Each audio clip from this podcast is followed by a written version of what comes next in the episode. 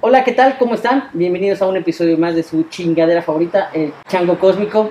Hoy la cápsula se ha eh, transportado por otras partes de la ciudad. Hoy tengo un invitado, un amigo, compañero, colega, el señor, el maestro, el maestro de maestros, el maestro Manolo Noriega. ¿Cómo estás, Manolo?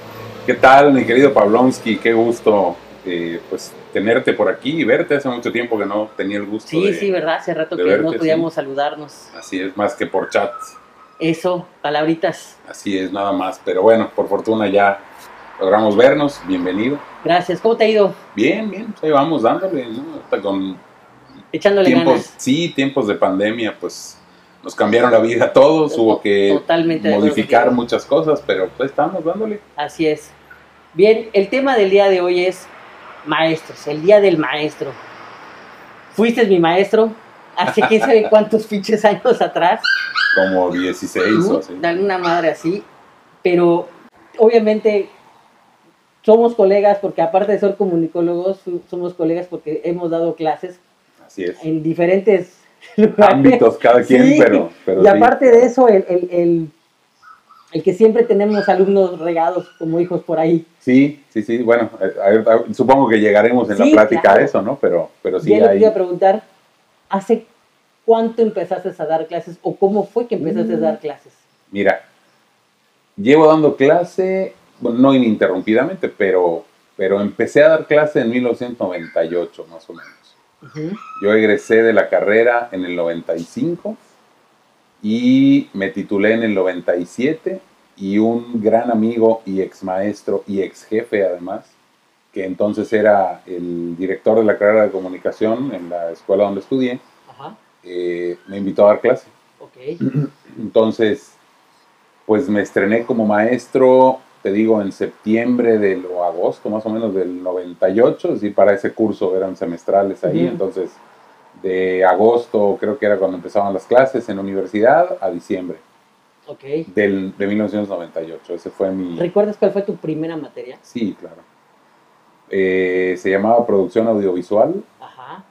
Y en aquel entonces, estoy hablando todavía del siglo pasado, finales del siglo pasado, eh, esa materia eh, era un poco como lo que vendría a ser hoy producción de video, tal vez, o algo así, solo que en vez de utilizar cámaras de video que ya existían, desde luego, pero en vez de utilizar cámaras de video, utilizaban eh, diapositivas, o sea, proyectores de diapositivas. Ah, cabrón. Y entonces había que programar, eh, estos proyectores se conectaban como a un cerebro Ajá.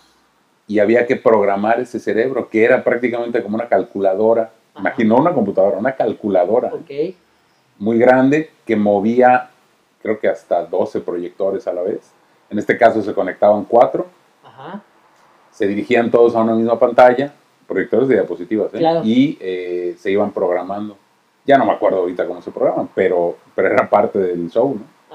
Y luego, entonces, acuérdate que estamos hablando de que no había nada digital todavía. Sí, o sea, estamos hablando de... Cavernícola. sí, exacto. a piedritas y, y, a, palitos. Prácticamente. Entonces, en un audiocassette se hacía la pista de audio, valga la redundancia, eh, y entonces ese audiocassette se conectaba a esta máquina y se mandaba una señal de referencia y entonces se iban aplicando pulsos, o sea, cada vez que se oprimía un botón iban cambiando estos proyectores, era como la manera de correr esta programación.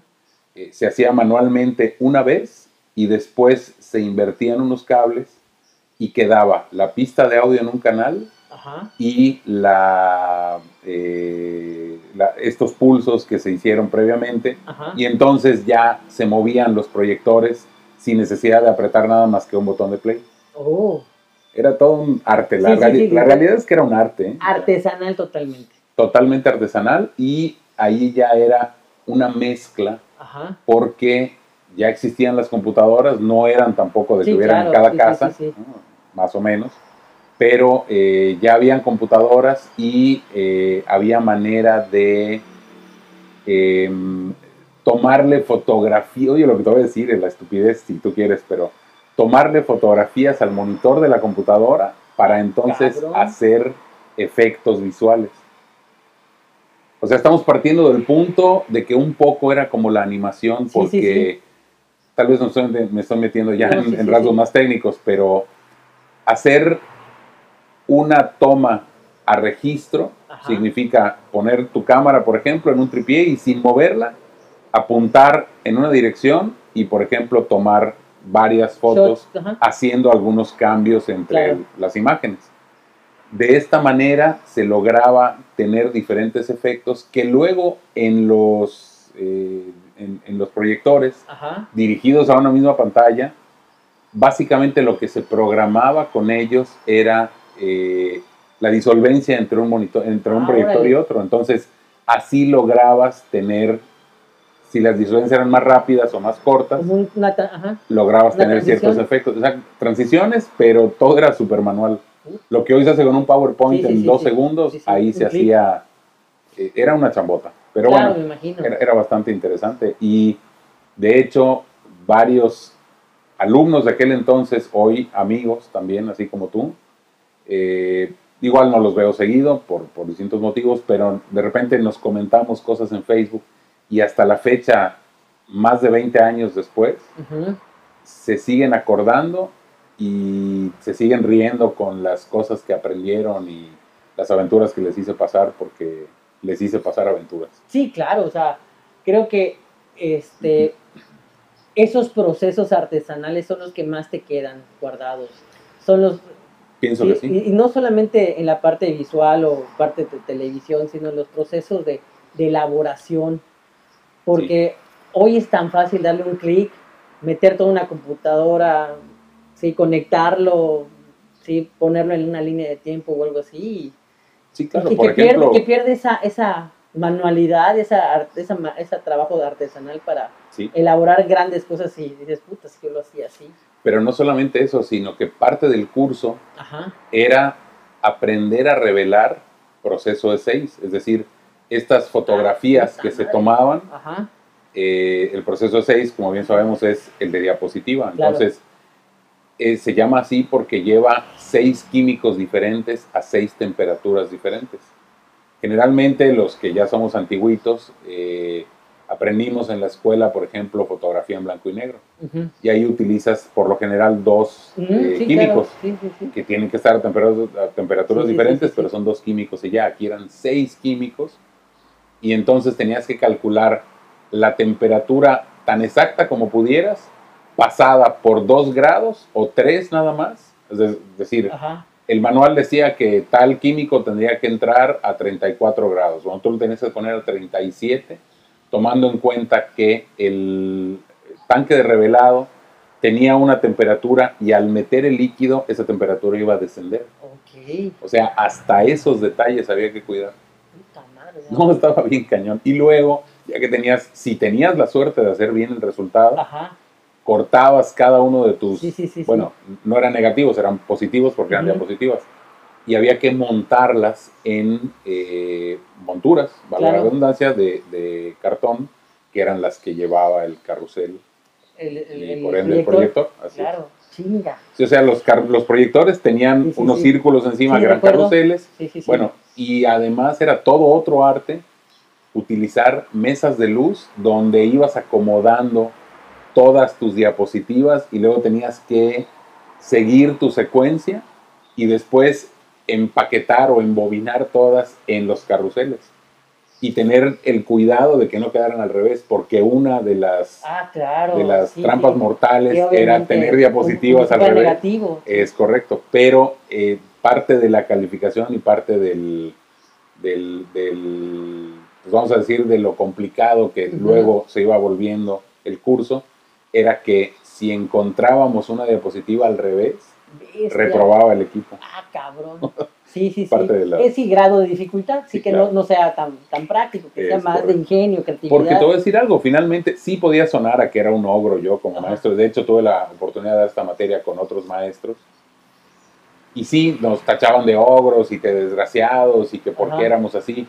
Pero la realidad es que en la vida real, si usabas eso y tenías una presentación de un cliente, tú no podías ponerle el logotipo al revés al cliente. Claro, claro. imagínate que toda la gente que estaba viendo el show viera el logotipo, que es su marca, que es su cara, que es lo que la gente va a recordar, al revés. Sí, o sea, no, ya se le lleva la chingada. Pues sí, claro. Entonces, por eso mismo, en los trabajos, ya más hacia el final del curso, a la primera diapositiva al revés, digo, se les hacía la aclaración miles de veces, pero a la primera diapositiva al revés, cuello. Chingo y, dos montones. y hubo un chingo y dos montones. Que, cayeran en la trampa. Sí, claro, y además luego, ay, esas lágrimas, y no, eres un desgraciado, culero. Pero, pues hoy se ríen. ¿no? Sí, claro. Fíjate que yo, como maestro, llevo como 12 años. ¿sí? Mi primer acercamiento a dar clases, mi mamá eh, durante muchos años dio clases en el Tecnológico de Mérida y después por el sistema la pasaron a un bachiller técnico y hubo un periodo en que mi mamá se enfermó que no podía ir a la escuela. Entonces dijo, Pablo, ¿vas? ¿Tú entraste de suplente? Sí, claro, entré de suplente. Y empecé a dar clases de ecología, de administración, que jamás, obviamente, pues no tenía palpo de, esto y tuve que, obviamente, ponerme a estudiar. Claro. La guía, la práctica, los, de los exámenes, pues, estoy muy alejado de, eso. Que, sí, claro, claro. No era para nada tu materia. Sí, aparte, ¿no? Este, tu línea. Eh, eh, empecé a, a dar, me fue bien, Di casi un año completo, me fue bien. Mi mamá, obviamente, después ya, eh, como relevo, pues ya, ya entró a sus clases. Después, eh, en un canal de televisión que trabajé, estaba como jefe de, postproducción. Entonces, todos los que entraban nuevos tenían que pasar por, por el, curso de inducción. Y obviamente llegaba, sí, yo daba ese curso. Y obviamente eran chavitos que llegaban porque sabían editar en Premiere y obviamente el canal tenía Final. Okay. Entonces, aterrizarlos, esto es Final, aquí está esto, y tenían un choque a veces complicado porque pues son otros controles, es otra línea de tiempo, y que obviamente muchos de ellos me empezaban a decir, ya hasta mi, mi jefe en ese momento me decía, debes de ser maestro, ¿por qué no, nunca has pensado ser maestro? yo... Te empezaron a alentar de alguna manera. Ahí. Y después vino una invitación de una persona a dar clases en un bachiller técnico igual.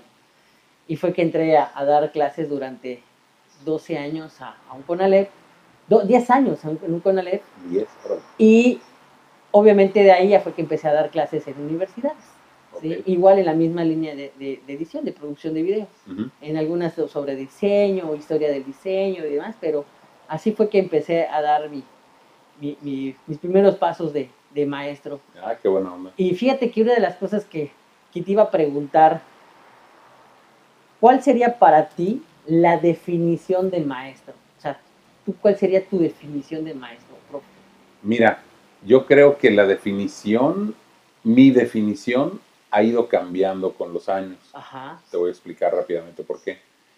Eh, en un principio, la diferencia de edad entre mis alumnos y yo era como de tres, cuatro años nada más. ¿A poco? Sí, claro. Al principio sí. pues te digo que yo egresé en el 95 y empecé a dar clase. compañeros tuyos, casi, Pues casi. De hecho, en más de una ocasión le di clase a gente de mi edad o a gente mucho mayor que yo. Ya un poquito. Bueno, cuando te di clase a ti, no recuerdo si tu generación o una para atrás o así, tenía a un gran alumno y maestro también, que después tuve la oportunidad de saludar hace poco otra vez vía Facebook, eh, que era muchísimo mayor que yo en ese entonces. Yo cuando te di clase a ti, yo tendría, pues me acababa de casar como 32, 33 años, y este cuate, pues ya tendría sus cincuenta y tantos. Alberto Maldonado. Ah, sí, Alberto, sí, don Alberto, sí, era de mi generación. Es correcto. Entonces, Alberto era de tu generación, excelente persona, y de hecho caricaturista. Sí, sí, no hay una historia detrás de él impresionante. Ah, me imagino, sí, claro. Y me regaló y todavía conservo por ahí unos libritos de los que él hacía, del Pantera y de otro más, no recuerdo cuál, pero bueno, por ahí los tengo. Y, eh, por ejemplo, otra persona que también era bastante mayor que nosotros en ese momento, pues era una compañera, creo que tuya, o de, una generación abajo, me parece, eh, que era una señora ya casada con hijos, etcétera, pero decidió seguir su carrera. Claro. Y pues ahí la tenía. Wow. Sí, sí, sí, no. ah, bueno, pero te decía, mi, definición de maestro, como en un principio eh, la diferencia de edad entre mis alumnos y yo no era mucha, según yo, para evitar que se me salieran del huacal o se me subieran a la cabeza, me ponía demasiado estricto y creo yo que rayaba muchísimo en el grado de mamón. Cosa que conforme fui envejeciendo y la diferencia de edades era mayor, este, pues dejó de, Me relajé un poco más por ese ah, lado. Claro, claro. Entonces, hoy por hoy te puedo decir que la, mi definición de maestro sería un tipo que está, o una persona que está ahí para guiar a los alumnos a encontrar el conocimiento y sobre todo que aprende tanto o más que los alumnos en ese proceso. Esa es mi definición Totalmente particular. de acuerdo contigo. Porque pensar que eres el maestro, que tú lo que dices es ley y que nadie te puede llevar a la contraria es la manera más estúpida de tratar de enseñar algo porque estancas a toda la gente. Así es. Fíjate que yo tuve un maestro, a lo mejor has oído hablar de él. Mm, parte de mi prepa la estudié en una, este, en una escuela privada y me dio un clases un señor que sigo admirando mucho, que es como de mis maestros favoritos de todos los tiempos, que se llama Carlos Manuel Perechi. Y este tipo, este maestro cabrón, era un chiste a veces dando clase, era muy divertido, muy dinámico, pero era un bílico de puta a la hora de, los exámenes, de enseñar, se burlaba de ti. Me dio, me dio clases en la prepa de física, ¿sí? Ahí tengo una experiencia muy divertida con él, porque a mí, Carlos, este, el ingeniero Pérez, eh, me fue muy bien en, en, en, en la materia, pero en la última unidad me confié, me chingó, me fui extraordinario. Y seguía con la idea de, la, de, confiar, porque para esto me iba tan bien que había compañeros que se me acercaban y me oye, échame la mano, enséñame cómo le haces. Y pasaban, y yo dije, cuando yo presente, pues me la va a pelar. Presenté la primera vez, puta, me dejó así ir con cuatro, tres, había sacado así, jodidísimo. Y después, en, en, que me lo crucé en un pasillo de aquella prepa, me dijo, Gámez, estoy decepcionado de ti. No puede ser que no tengas tú los huevos para pasar la materia. Me encabronó. Y me puse a estudiar toda una semana. Sí, me retó. Me puse a estudiar toda una semana Presenté el examen y lo saqué con 95. Órale. En extraordinario, en segunda oportunidad. Así yo decía, es una verga, ¿sabes? Chingón. Después estudié ingeniería industrial y me lo volví a topar, pero ya ahí no fue mi maestro, pero era el coordinador de la carrera de ingeniería industrial en el TEC. Órale. Sí, entonces ya no era maestro, era el ingeniero. Ajá. Sí, entonces este, el, el ingeniero este, Pérez Perechi, todo el mundo lo conocía, pues sí, era un tipo que, que, te, que, que te saludaba, doctor, ¿qué tal? ¿Cómo está, doctor? doctor. y en aquel tiempo, fíjate cómo las cosas, en aquel tiempo, pues había mucha apertura y a veces el, el maestro, pues, este, yo en aquel tiempo, pues obviamente fumaba eh, cigarros baratos, delicados, ya sabes que, que, ellos delicados no tienen filtro, o sea, Así es. de lado pelones. Sí. Y mucha gente, me recuerdo mucho que llegaba y me decía, invita un cigarro. Y le daba un, delicado, ¿qué es esto? No, esto no se puede fumar. y entonces cuando yo entraba al salón de clases, se acercaba Pérez y me decía, oye Gámez, ¿tienes un cigarro? yo nomás fumo estos, ah, estos son los que me gustan. Y no le regalaba uno o dos, le regalaba la cajetilla que tenía en ese ingeniero, aquí está, ese es suyo ya no, ya no, de ahí pues obviamente tuve muy buenas aventuras con, con, Pérez, una, una de, de, ahí en el tecnológico fue que era un examen para pasar el semestre y, y, este, y lo dijo, lean bien el examen. Y pasó lista, lean bien el examen. Entregó exámenes, lean bien el examen, cabrones. Y me puedo imaginar qué hizo. Entonces el cabrón tenía un, era un examen como de seis hojas. Y empezar a... a, en, ese era trigonometría, pero de esa puta, con 4D, esa espacial, puta. Y empezabas una hora, dos horas, y seguías chinga, tres, casi tres horas, y de repente la primera compañera se levanta y lo entrega. Dices, puta madre, si la chingada nerd ya lo entregó, ya te va a llevar a la verga y dices, estás a la mitad del examen, no mames. Y seguías en chinga, tú, tu calculadora, tu lápiz, tu borrador, estás en chinga. De repente otro, de repente otro, y ya nada más quedábamos como de ese grupo de 20, nada más quedábamos como 6. Y ya nos llegó la verga, ya nos fregó. Y de repente, este, encuentro la hoja 6, las hojas 5 o la hoja 6 y decía, si has leído bien el examen y has llegado hasta aquí, entrega tu examen. Así cuando le dije, puta madre, pinche hijo de Pérez, de mierda, verga, chingada, tres horas y media aquí sentado. Por no leer completo. Ya, le, ya entró y me dijo, ¿lo leíste, verdad?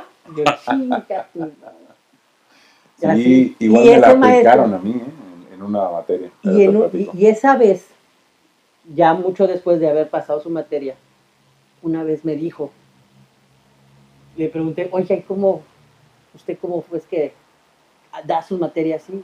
Y llegó, llegamos a, él me llegó a comentar, tú da la clase o sé maestro como, como, como a ti te hubiera gustado que te den clase. Y esa manera, esa, esa forma de, que me dijo, da la clase o sé maestro como te gustaría que te hubieran dado clase, fue el que, cambió totalmente la, la, perspectiva.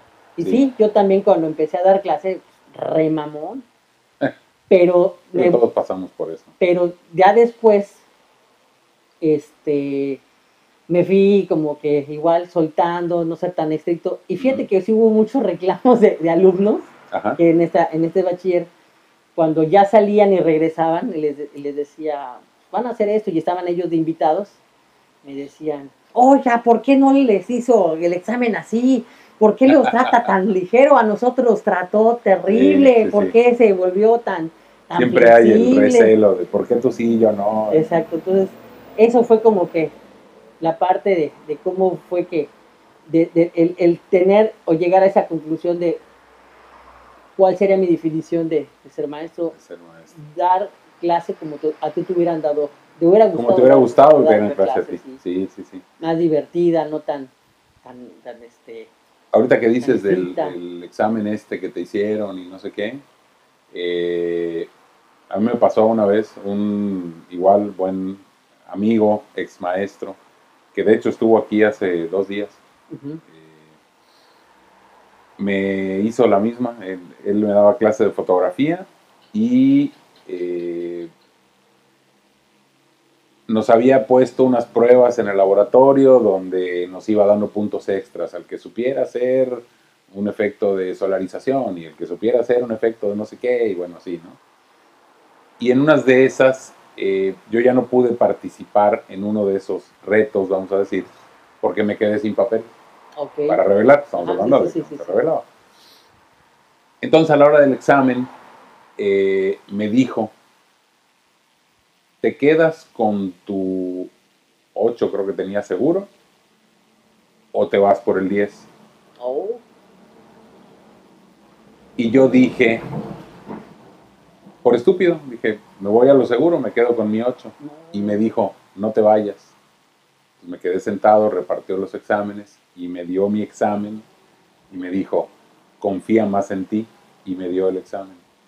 Y mi examen, particularmente solo mi examen, tenía un letrero escrito por él que decía, solo pon tu nombre y tienes 10. así aprendí a tener un voto de confianza. ¿Alguna vez hiciste hacer una trampa así? ¿A los alumnos? claro, ya tú como maestro la aplicaste, ¿no? Es que es algo muy personalizado. O sea, el alumno tendría que haber yo tendría que saber que el alumno sabe para poder hacer algo así. Y realmente, dependiendo de la universidad, de las reglas de las universidades, he tenido la oportunidad de dar en varias, y dependiendo de las reglas de cada universidad, hay unas que dicen, no, aquí no hay exentos. Por ejemplo, ahorita estoy dando clase en una universidad que no es del estado de Yucatán, por fortuna, porque se puede en línea. Y, por ejemplo, esa, esa escuela, esa universidad no maneja exentos. Entonces no podría hacer eso. Pero eh, sí en algunos casos no, no he hecho esa, pues como trampa, vamos a decir, pero sí, por ejemplo, eh, he puesto preguntas de rescate, vamos a decir. Claro, sí, sí, sí. Que son una reverenda estupidez. O sea, no tiene nada que ver con la materia. tiene que ver con los Simpsons, no tiene que ver con. Star Wars, Menudo. Cualquier, exactamente, cualquiera de esos No, no tan así, pero. que no es muy mi estilo, pero sí. sí yo, yo, sí, yo apliqué el, esta broma, sí la apliqué dos veces, tres veces. Es decir, después de, que hicieron un trabajo larguísimo, En, un en una parte del proceso, o sea, que entrega tu examen, si llegas hasta aquí, felicidades, ya te has aprobado. O sea, no con exento, pero sí ya habían logrado el, el, la materia o el, el puntuaje necesario para pasar ya. Y con las y con obviamente las, las preguntas sorpresas, pues sí, también las intercalaba ah. eh, en algunos ejercicios y caían redonditos y se acercaban, maestro, ¿es neta? ¿Quiénes son los Beatles? Sí, sí, sí. Y le digo, sí, que a ver quiénes son. Ching, es que no sé, mi papá lo sabe, yo no sé. ¿Por qué no me pregunta, no sé, de otras bandas? ¿No? Contéstala. Sí, claro, claro. Es cultura general, ¿no? tienes, que tienes que saber. Es correcto. Sí, de hecho en la carrera, por ejemplo, llevé, llevamos, todos mis compañeros y yo, una materia que era apreciación musical o una cosa así. Ajá. La daba un señor que pues, ya murió, obviamente, a las alturas de la vida. Eh, pero una de sus preguntas, por ejemplo, era, tenía que ver no solamente con música clásica y así, sino que también abordaba temas de rock and roll. Y, eh, por ejemplo, preguntaba cosas sobre Beatles, sobre eh, Rolling Stones, sobre Beach Boys, sobre... Sí, de verdad. Está muy padre esa clase. Oye, y hablando de, retos, ¿cuál ha sido como que tu reto como maestro? O sea, Mi reto como Como maestro, wow. O sea, algún grupo, algún alumno, alguna, algún, algún examen, algún concurso. Totalmente, totalmente, sí. Eh, bueno, he tenido la fortuna de tener retos y también he tenido la, el, infortunio de trabajar con grupos eh, de gente muy apática. Sí, es durísimo, se vuelve un reto. Totalmente. Que sí es un reto también, pero cuando te das cuenta que de plano no hay nada. Mira, yo pienso que los grupos, así como las personas tenemos personalidad. Totalmente. Algunos tienen más grupo, otros no. El grupo en general tiene personalidad también. y la personalidad se compone de los que están en el grupo. Claro. Eso es un hecho. Me tocó dar clase o tuve la oportunidad de dar clase en una universidad que manejaba muy poquitos alumnos. Tuve en dos ocasiones un grupo de tres personas okay. y un grupo como de cuatro o cinco, de las cuales una no iba muy seguido, entonces se volvía igual otro grupo de, de tres o cuatro personas.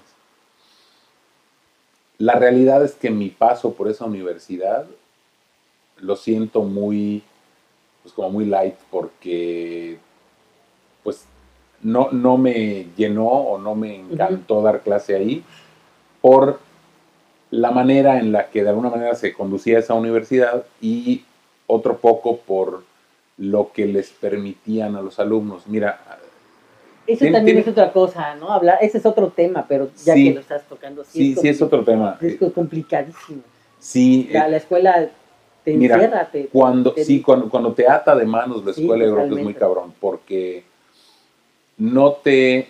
O sea, con tal de que los alumnos estén contentos, eh, hay un detalle oh, muy importante, ¿no? Con tal de que los alumnos estén contentos, pásales cosas o sea, eh, soportales cosas. ¿eh? y la verdad es que no fue la manera en la que pues yo tomé clase, ¿no? En ningún momento sucedió eso cuando yo fui alumno y no estoy acostumbrado a hacer eso tampoco. Entonces, cuando me he enfrentado a eso, pasan dos cosas. Una, o mejor dejo de dar clase, o eh, termino el cuatrimestre y no regreso a esa universidad. Y fíjate, te digo, he tenido la oportunidad de dar clase en distintas universidades de la, del estado, bueno, de la ciudad, porque realmente han sido aquí todas prácticamente. Y de diferentes niveles, desde unas muy caras hasta unas menos caras y unas nada caras. Y sin embargo, por ejemplo, las universidades de nivel alto y medio tienden a hacer eso. Sí. por favor, este, ve que el alumno esté contento, eh, que no tenga motivos para quejarse, si se queja, es tu bronca a ver cómo le arreglas, en fin, o sea, cosas que a mí no me han gustado. Y sin embargo, la universidad donde más tiempo duré dando clase, que fueron como 8 o 9 años, Órale. es esa universidad donde tú y yo coincidimos con alumnos. Es decir, tú les dabas clase cuando era algo parecido a prepa, en el CONALEP, y luego se brincaban a esta universidad, donde yo les daba clase, y ahí era donde de repente salía, porque a veces me agregaban a Facebook o algo y veían, y ah, también le conoce al maestro Gámez o conoce al maestro Pablito. Sí, sí. Y era por eso. Y esa universidad, que está en el sur de la ciudad. Sí, sí, sí. La UTM. La UTM. Es una de las universidades donde más he disfrutado dar clase por la calidad de los alumnos. A diferencia de, hay de todo en todos lados, pero a, diferencia de otras universidades a donde van los alumnos porque tienen que ir, se nota que van porque tienen que volver en su casa. Sí. No, no, no. Eh, en otras universidades pasa que en la casa les dicen, a ver, aquí no te quiero, te vas y estudias o te pones a trabajar o lo que fuera, ¿no? O bien en universidades ya muy caras, les dicen, anda para que tengas el papelito porque tú nos vas a heredar el negocio de la familia o lo que fuera. Sí. Pero en esta universidad, en la UTM, eh, eh, la gente que va va porque quiere, porque ve la manera de superarse, porque está buscando una oportunidad, porque, etcétera, ¿no?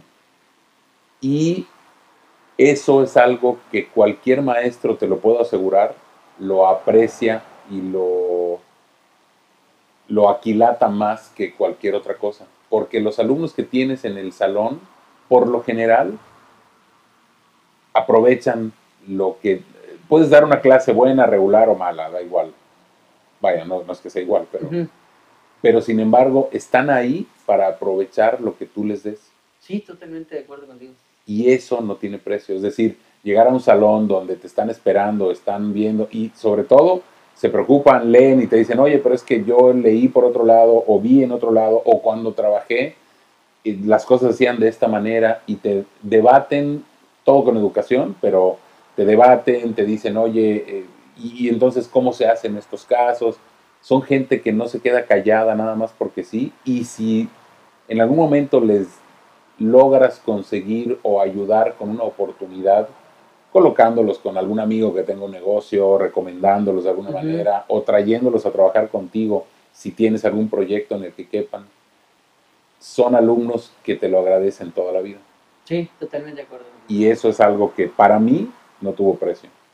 O sea, valía la pena todas las despertadas temprano, ir a dar clase, pues a mí me quedaba bastante, bueno, ahora me queda todavía más lejos, pero en el momento en donde vivía y donde está la universidad, pues me quedaba como a 15 kilómetros, pues como 15 kilómetros de entrada, vía periférica, que no es precisamente a la vuelta.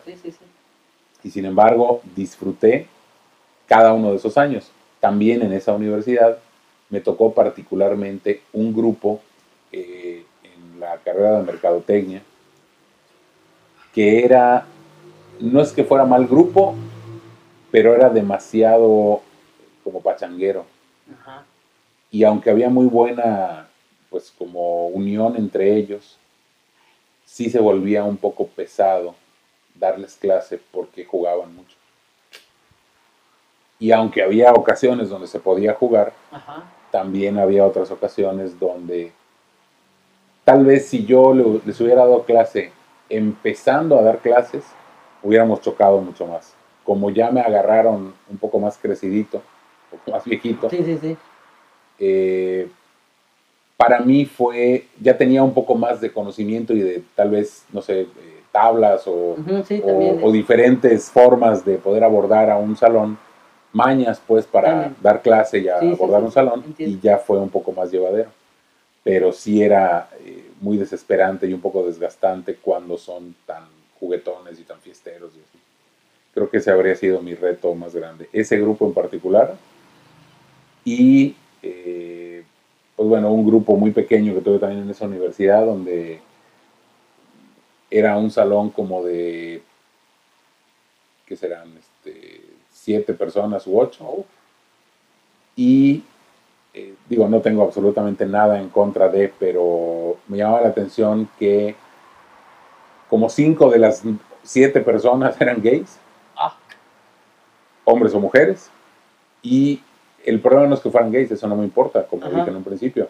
El problema es que como que estaban muy desagusto o estaban pasando una situación, no sé, difícil, yo creo, no, sé exactamente qué sucediera, y eh, se volvía muy difícil darles clase porque eran personas que traían equipaje de afuera hacia el salón. Cuando tú entras a un salón de clase, equipaje emocional, cuando tú entras a un salón de clase, pues lo ideal es que estés tranquilo, relajado, para que puedas enseñar y si vas a aprender, para que puedas aprender. O sea, que no los problemas que traigas de fuera te, estén jodiendo la clase. Claro, claro. Entonces, por ejemplo, había mucho desagusto entre ellos, con los maestros, no solo conmigo, con todos los maestros. Pero, por ejemplo, pues no sé, uno de ellos era hijo de militar y pues como era gay, eh, tenía ahí problemas con la familia, con el papá, entonces no se lo habían sacado de la casa, en fin, había una serie de equipajes detrás y por ejemplo otro estaba peleado con la pareja, otra igual tenía broncas con la novia, en fin. Y creo que todo eso a veces lo llevaban al salón y era un poco problemático.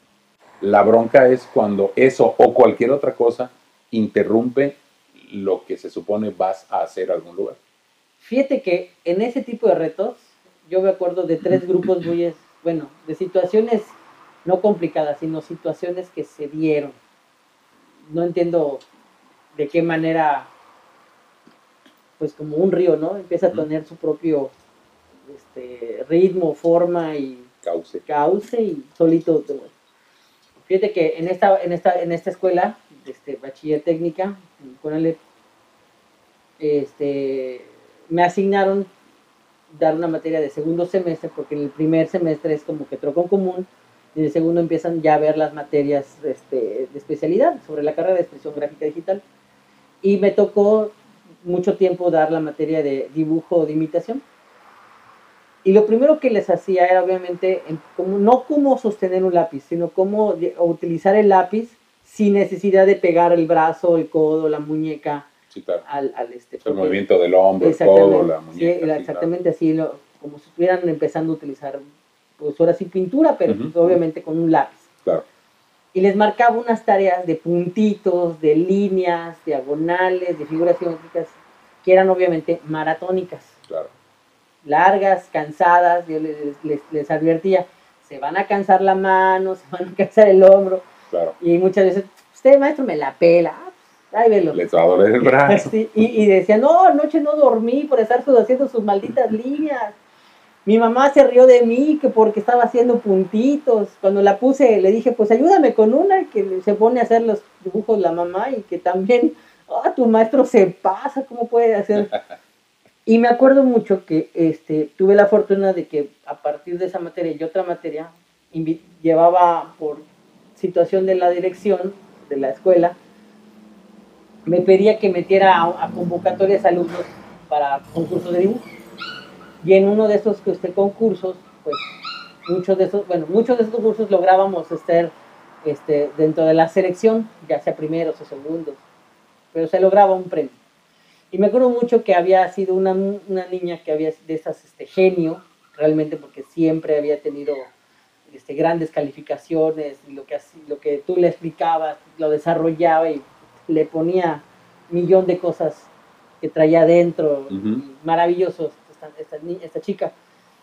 Y de repente llegué a este concurso, esta, la premiación, y de repente la vi a esta niña con su mamá y me fui a saludar. Hola, ¿qué tal? ¿Cómo estás? Qué gusto saludarte, qué bueno que, estás aquí, qué bueno, este, qué bueno, ¿es tu mami? Sí, hola, ¿qué tal? Ah, usted es, mami, le decía, mami, me presentaba, mami, es el mm, maestro Gámez. Ah, usted es el maestro Gámez. Maestro, con toda la pena, pero chingue su madre. Así de plano sí, se lo soltó se pase, chinga su madre yo, porque no se imagina cómo estuvo mi hija durante dos noches haciendo su trabajo. Yo enojada y encabronada porque ya, vete, vete a dormir. ¿Qué carajo está haciendo? Es que tengo que hacer el trabajo del maestro Gámez. Y así, durante dos noches logró terminar. Y le digo, pero pues valió la pena el sacrificio y el esfuerzo. Le digo, ahora, vea, su hija está con, en, la, en la premiación y como un primer lugar. Pues le agradezco mucho, ¿verdad, maestro? Pero de verdad. sí. Y sí fue, eso fue así súper alentador para mí, con todo y la ventadita de madre, pero de cómo este, tú les, les, dices, les explicas, les muestras, les, les, obviamente los, los, los, motivas sí. y terminan entregándote pues eso, ese tipo de premios, ¿no? O sea, que, te queda muy, muy grabado, Esa ventada de madre jamás la voy a olvidar. Sí, claro, claro. Otras aventadas de madre igual fue que una vez los alumnos les explicaban, no, tienen que entregar así, tienen que traerlo. Y ya que lo traían, le dijeron, no, literalmente lo veía, y no, vuelven a hacer. Y creo que este alumno lo había, lo había devuelto unas cinco o seis veces, hasta que llegó y me dijo, ¿sabe qué, maestro? ¡Chinga su madre! y, ahí le puse el apodo a, este niño, no me acuerdo el apodo, el grosero. El grosero. Y no me, no, no, me, no me molesté, nada más dije, me empecé a reír, le dije, ay, pues vuelven a hacer porque no te lo voy a recibir, le digo. Y otro igual, muy similar, el, último periodo que estuve ahí, igual me aventó la madre, y no, sé qué maestro, chinga su madre. y le digo, ¿te encabronó? Sí, me enojó mucho, pues ahí está, entonces vuelve a hacer bien y encabrónate para que lo hagas bien, porque así no te lo, no te lo voy a recibir. Sí, sí, sí, yo creo que enseñar a través de picar el orgullo a veces funciona, pero la cosa es esa, Pablo, porque a veces funciona y otras veces te echas encima a la gente. Vaya, te comento por esto. Siento que antes aguantaban más vara. O sea, aguantábamos y aguantaban, en el caso de mi salud, aguantábamos cuando yo era estudiante y con el caso de los alumnos aguantaban más vara. Ahorita por nada se hace un desmadre, ya te quieren. Y no estoy hablando de, de poner un dedo encima a nadie, ¿eh? no, no, no. Estoy hablando de actitudes en el salón, estoy hablando de maneras de educar, eh, no de educar, de formar, porque la educación es en casa. Así es. A lo que el alumno, las mentadas de madre o la, lo que fuera, son cosas que se aprenden en casa.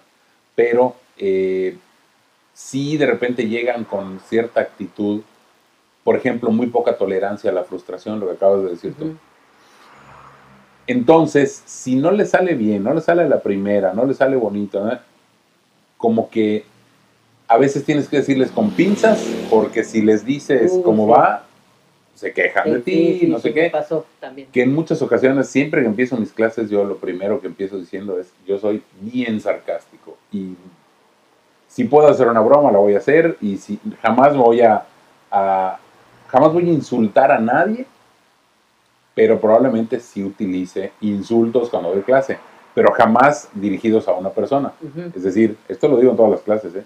Puedo decir qué chingón está esto, puedo decir esto está poca madre, pero jamás en la vida te voy a decir, tú ve y chinga tu madre. Eso jamás va a pasar. O sea, nunca en ninguna clase me voy a dirigir a alguien, por enojado que esté yo. Sí, claro. Me voy a dirigir a alguien con alguna grosería. Pero que se me salen groserías cuando estoy ah, hablando, sí, pero por emoción o por, por clavarme en algo, lo que sea. Pero, pero bueno, eh, esto de, inclusive esto, ahorita con los rollos de pandemia y lo demás, empieza a cambiar y cambia mucho porque, por ejemplo, ahora se tienen que grabar todas las clases y pues eso evita, o debes evitar hacer este tipo de cosas porque mucha gente utiliza entonces la grabación, sobre todo si eres, exactamente, si no les caes bien o, les exiges demasiado o lo que fuera. Entonces sí creo que esto ha venido a cambiar muchas cosas, pero bueno. Y ya para terminar los retos que, que tuve con, con, estos alumnos, es de, de, de, estos grupos que me quedaron obviamente igual. Lo que tú decías, son grupos que, que por ejemplo, es más, voy a nombrar el, este, es un youtubero local que le di clases en una, en una, en una universidad del centro. este, es más, nuestro buen amigo el Z estaba en ese salón. Ah, ok. Entonces, este youtubero, que en ese tiempo... ¿Tú le diste clases a Z? Sí, sí, sí, le di clases a Z. Y, este, y en ese salón estaba un youtubero, que es famosón, este, Y era de los huevones, así de que no hacían nada. De los que no levantaban ni la actitud, ni las ganas, ni una pluma por apuntar. Entonces este grupo se había quejado conmigo de que porque yo les estaba dando la materia así, que ellos no sabían. Y un día se me ocurrió sentarlos frente a mí, me puse en mi silla y hoy no voy a dar clases, hoy voy a platicar con ustedes. Me platicaron en la dirección que obviamente que hay una queja sobre la materia y pues preguntarles qué es lo que quieren, qué podemos este, mejorar, qué podemos hacerlo más práctico, mejor para ustedes. Como lo que habíamos platicado, ¿no? Lo que habías comentado de de que hay escuelas que te, que te piden, ¿no? Que estén contentos, ¿no? Hablé con ellos. Y sí, hubo este, este famoso youtuber llegó y me dijo, ¿sabe qué? A mí me vale madre su clase. Yo estoy en el último semestre y ya me quiero largar. Lo que usted haga me vale madres. Así de plano. Así. Y ¿Alguien más que quiera comentar? Y sí, empezaron a levantar manos y empezaron a hacer comentarios. Y obviamente pues retomé eh, cómo mejorar la clase y pues creo que se logró que la mayoría o gran parte del, grupo pasara. Pero sí es, es, de las cosas que no me da miedo, pero como te dije, ¿cómo me, hubiera, ¿cómo me hubiera gustado a mí? Siempre con esa frase, que me hubieran dado clases. Sí, sí, porque había maestros que, me acuerdo mucho de otro maestro, de que, de un semestre que estuvo en el TEC, que había empezado el semestre en febrero, y a mediados de febrero este maestro le da una embolia y se murió. Entonces de febrero, marzo, abril, mayo, y, obviamente el semestre acababa a mediados de junio, principios de junio, el coordinador, ese es su maestro, arréglese con él. Llegas al ¿Te pusieron un suplente o qué? Sí, desde, y, pero el suplente dio dos días de clase. El primer día, todo lo que se iba a ver en el examen. El segundo, el, eh, obviamente, el, eh, los ejercicios de examen. Y el tercer día, que era, la siguiente, era, la, era el examen. En, en, dos clases sí se fue el semestre. Y obviamente, pues. Qué difícil para el compa también. sí, sí, sí. El sustituto llegar y. Sí, entonces, esas cosas de que te agarra de curva y ni te explica, nada más dice, así se hace. Claro. Entonces, agarrar tu libro de, ejercicios y hacer todos y investigar y preguntar, ir a las sesiones con compañeros, oye, ya lo pudiste resolver, cómo se hace, cuánto te dio, revisabas los resultados que estaban en el libro al final de los ejercicios o de las, de, las hojas y, te, y a veces decían otro resultado, no, no, no, era, esos periodos también eran complicados. Sí, claro. pero siempre ese feedback creo que siempre es importante para poder enseñarle al alumno qué está haciendo bien, qué está haciendo mal, qué puede mejorar, qué, puede, obviamente, elaborar nuevamente, porque a veces hay ejercicios que pues no, no, no, no, dan el mínimo, sino tienen que obviamente mostrar más de lo que pues, son capaces. Sí, pero lo que dijiste ahorita es muy importante, porque si te fijas, no solo es lo que tú le dices al alumno, sino lo que el alumno te dice a ti, porque a final de cuentas, ya me contaste tú que tuviste tu momento de catarsis con ellos y sentarte y a ver qué onda, me dijeron la dirección que no están a gusto con esto. Y ese momento de aprendizaje es el momento de aprendizaje del maestro. Sí. Por eso te digo que está bien cabrón. Y pensar que tú llegas sabiéndolo todo es la mejor manera de estancarte y de joder al grupo y joderte tú. Sí, claro, implementar esto se va a hacer y así se va a hacer. Sí, no, ponerte autoritario sería peor, claro. Eso me pasó con este ingeniero. Ya. Pues, oiga, pero como, no sé, arregle, vean ustedes. Te, te, amarra de manos, de patas. Y, sí, claro, claro. ¿Qué, hago? ¿Cómo le hago? Sí, fíjate que ahorita que lo dices en una de las universidades caras donde clase, eh, le estaba dando clase a diseño y hubo un grupo que igual era bien fiestero y bien jugador y bien relajiento y desmadroso. Y, entonces un día les dije, ok, todas las clases que yo me paraba ahí a tratar de explicarles, enseñarles, etcétera, pues estaban jugando y estaban platicando. Dije, ya sé cómo se va a curar este asunto. Esta enfermedad se va a curar pronto. Entonces les dije, ok, mañana los temas son este, este, este y este. Hagan equipos de tantos, en fin, repartí los temas y quedaron todos para presentar. Y les advertí, ojo, la presentación de cada tema tiene que ser tremendamente eh, bien planeada y sobre todo muy creativa. Porque si yo me aburro, reprueban. Se las voy a poner al revés de lo que me hacen ustedes todos los días. Se las pongo al revés y si me aburro, poquito que me aburra, van perdiendo puntos y si me aburro mucho, reprueban. Y la verdad es que sí hubieron los que llegaron con una un este portafolio, una, cosa ahí de lo más normal y se lo estaba llevando la triste canción y hubo otros que armaron todo su sketch y lo demás, pero la realidad es que eh, ese grupo a final de cuentas entendió que la estaba cagando con esa actitud y terminaron cambiándola. Eh, mira, que me piden disculpas no es lo de menos, la, realmente te lo juro que es una vale madre sin embargo, debo reconocer que me pidieron una disculpa, que eso es algo que voy a llevar toda la vida en el corazón. Eh, digo, me pareció muy bueno por parte de ellos, pero eh, además, a partir de eso, al final del curso, creo que es uno de los grupos con los que mejor relación logré entablar.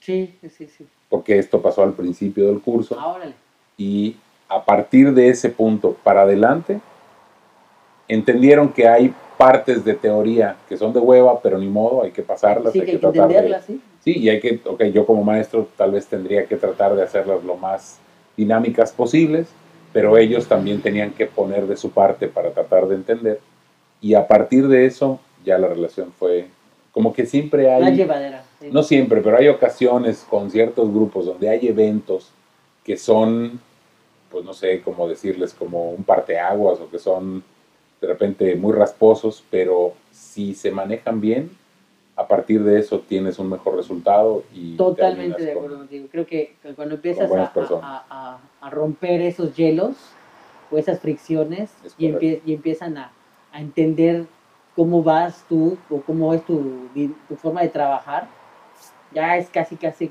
sobre mantequilla, ya entendieron qué hay que hacer. Fíjate que yo también apliqué alguna vez esa situación, igual, ponía los grupos. Yo les llamaba, yo les llamaba befos, obviamente de la palabra befo, de, amigos, best friend. Entonces yo les llamaba befos. Entonces llamaba siempre a los más que tenían, que más los madrocitos, uh tú vas a ser el befo. Y, sacaban ellos, hacían, les pedía a los alumnos en un papelito escribir su nombre, les ponían una bolsita y que cada befo escogía papelitos y a veces que había gente que no se llevaba, gente que no, no se Era el azar el que los contaba, sí, ¿no? Sí, era exactamente.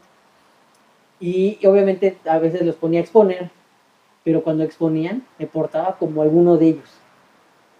Se acostaba en, en, el, en, el, en, el, ¿cómo se llama? Sobre el, escritorio. El escritorio o se quitaba los, le quitaba los zapatos, o me la pasaba chingándole al lado, oye, pásame tu lápiz y a veces, o le grité, estaba explicando algo que muy interesante y le gritaba a él, ¡Ey, pásame la lápiz! ¡Pásame esto! O tiraba los, los bultos de alguien y los, lo tiraba a un lado. Para que ellos también se sintieran decir que, ¡ay, yo hago eso! ellos, sí, obviamente. Y a veces necesitan ponerse en, el, los zapatos de la otra persona. Sí, sí. Y, así lo hacía. Y a veces daba buen resultado y a veces no, pero entendían el, el concepto del, del befo, ¿no? los más flojos o los más desmadrosos de que tenían que poner una porque les pedía que obviamente pasaran lista a su equipo, de que entregaran las tareas a ellos y que si no estaban bien hechas yo me iba sobre él. Entonces, como que entendían de que, ay, tengo que ponerme ¿no? a trabajar, tengo que dejar un tantito del desmadre. Mira, tú estás haciendo las preguntas, pero ahora yo te voy a hacer una pregunta a ti, maestro. ¿Cuál es el momento más penoso que pasaste como maestro en un salón? Porque luego te voy a contar yo el mío. Penoso. Sí, así, vergonzoso. Fueron varios. ¿Qué fue lo que hiciste que te dejó en vergüenza o, que te dio vergüenza? equivocarme del nombre del, coordinador. no me pasó una peor, creo. Sí, el, el coordinador se apellida Brito. Ajá. Y dije Bruto. Y todos, Ay, yo, perdón, perdón, brinco, Pero estaba el conedor ahí. No, no, no, Ah, afortunadamente, pero se me fue. No te salvaste. Y chinga, qué pena. Sí. Este, alguna otra, alguna otra sí. ¿Sabes con qué jugaba mucho con eso? Y, y, y, y a veces, este, no sé, obviamente sabía que me iba a traer mal, mal, mal la situación. Cuando les decía, mañana les traigo su calificación. Mañana les traigo sus exámenes calificados. Y no se los traía. Y no se los traía no por flojo, sino ya los había calificado o no. Simplemente no los llevaba para que estuvieran pendientes de la, de la, de la materia. Sí, ya sabes, como un capítulo. Y en el próximo capítulo, sí, sí. y todos los dejaba y entonces llegaban maestros, mi examen, ¿cuánto saqué? Ah, después te lo digo. Pero lo hacía para que estén, obviamente. A propósito. Sí, porque si no, se te. Se, Ya. se- se iban con otra idea, otra cosa. No, pues mi momento más vergonzoso en un salón de clase creo que fue como maestro, porque como alumno hubieron otros, pero como maestro fue en una ocasión, el- la segunda generación a la que le di clase. ¿ok?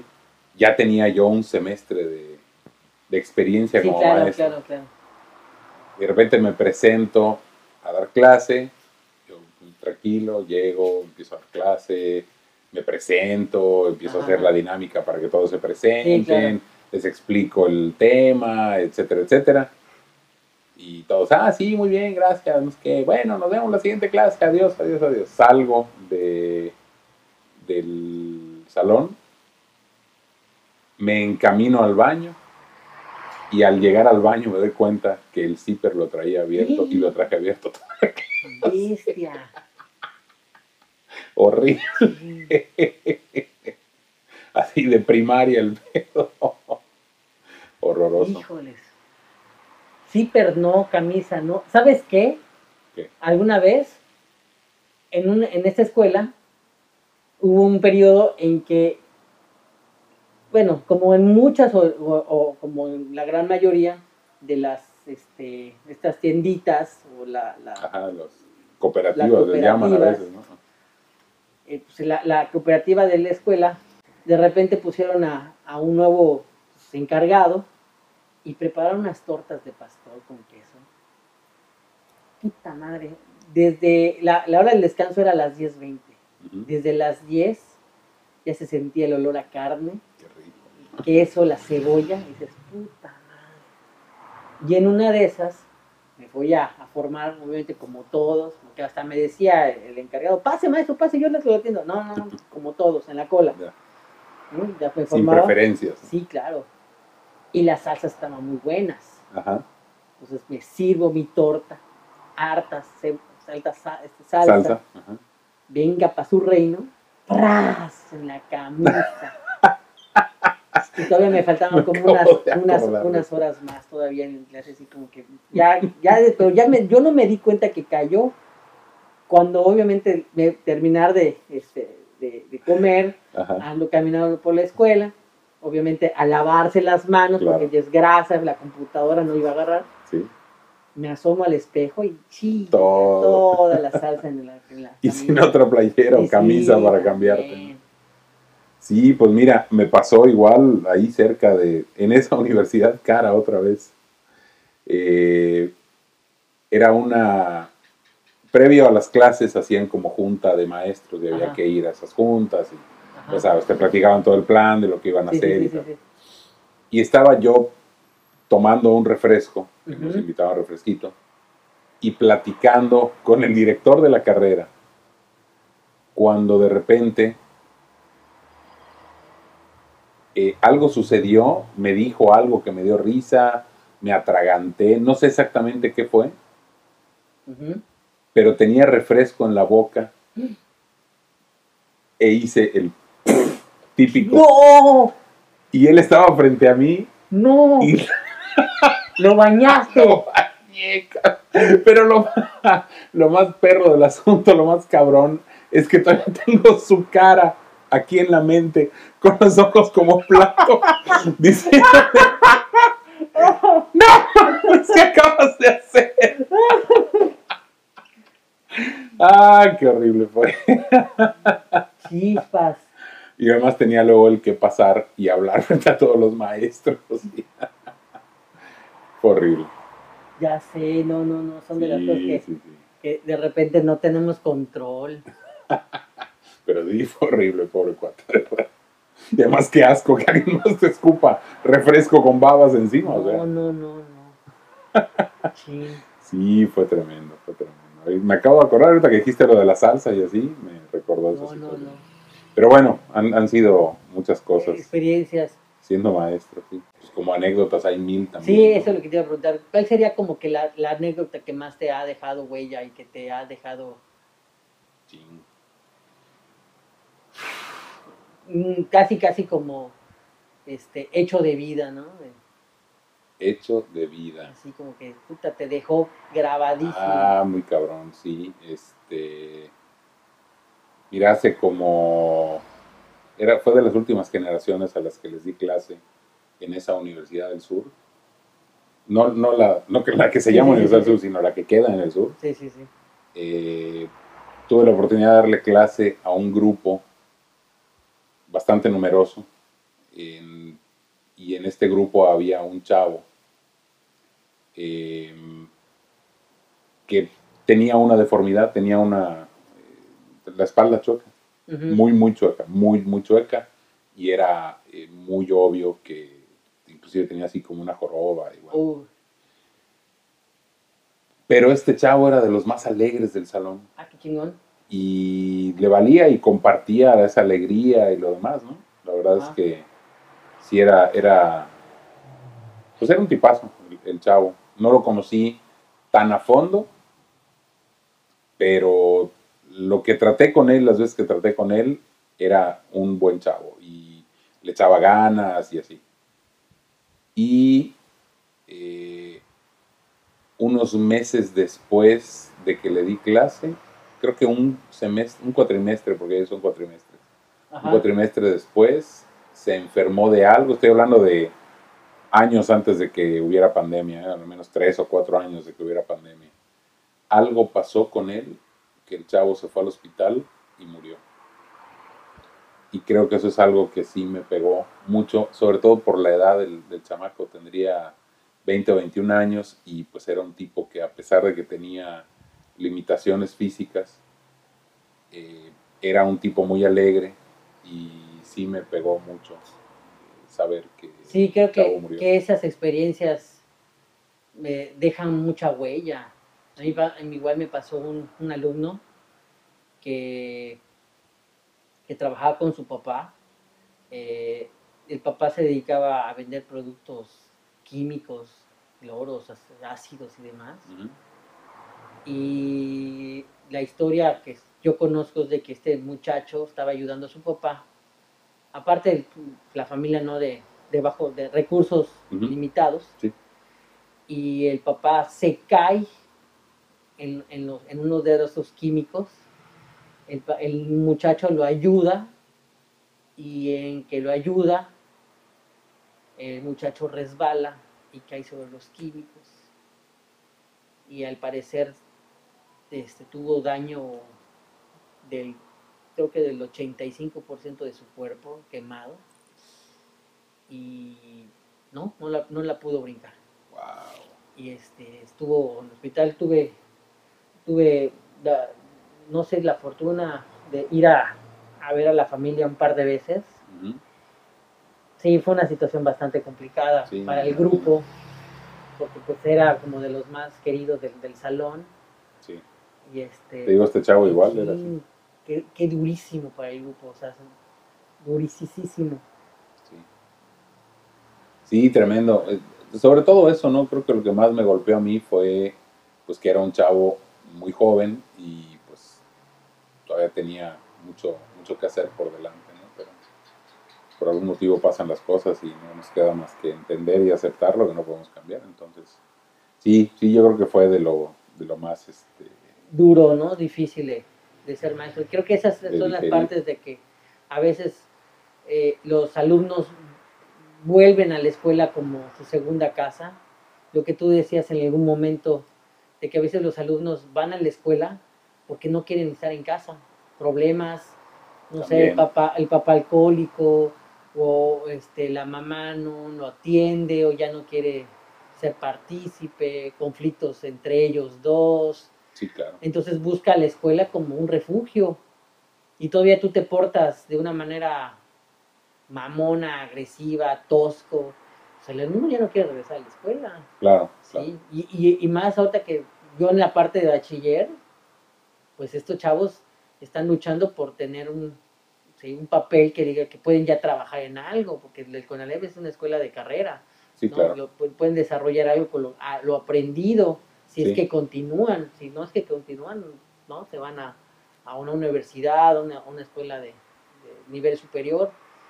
Y eso es lo que, por ejemplo, de las cosas que, que también la coordinación y la elección de la escuela estaba muy, muy este, abocada de que apóyelos, escúchelos, échenle la mano. Este, muchas veces si llegaron algún maestro, ¿sabes qué? Es que no tengo para el camión, aguánteme, las tareas Sí, sí, sí, Este, eso, eso aguánteme. pasaba igual ahí. este tantito, no se lo entrego hoy, se lo entrego la próxima clase. ¿Sabe qué? En mi, en mi casa no hay lana, ¿sí? O ¿sabe mi- estoy trabajando y salgo bien tarde, se lo puedo entregar fin de semana, entonces Sí, sí hubo casos. muchísimo todo eso y, te vuelves flexible y tratas de entender y comprender cómo, porque sí, a veces esos recursos son más limitados que tú. sí, claro, claro. Y sí hubo casos donde pasaba eso mismo. De repente, oye, ¿y fulano por qué no vino? No, es que no tuvo para el camión, ¿no? Y vive en el pueblo fulano de tal. y- Ay, eso también, para mis- mi, mi admiración y mi respeto para esos, esos chavos, sí, de que te tenían que levantar, no sé, a 4 las de la 4 o mañana 5 de la mañana para, para llegar. tomar el camión, el primer camión de las 5, 5 y que salía de su pueblo para luego llegar, para tomar otro en el centro. y- y- y re- exactamente. Sí, sí, sí. Esos son los que mis respetos y mi admiración, sí, porque Es correcto. eh, eh, o sea, yo no, nunca, no sé si afortunadamente, afortunadamente pa- no pasé ninguna situación así, sí, claro. pero es de admirar, de respetar, de aplaudir y, obviamente motivarlos más a, a- a decir, este, síguenle, maestros, vas bien, nada más que no te dejes este, caer o no te dejes este, a chico parar, porque Sí, claro. ellos son los primeros que dicen, ya no regreso a la escuela. Sí, pues se van por la salida fácil, ¿no? Pero fíjate que sí hubo un caso de un chavo que Ajá. Era bien hábil, eh, era igual de recursos muy limitados.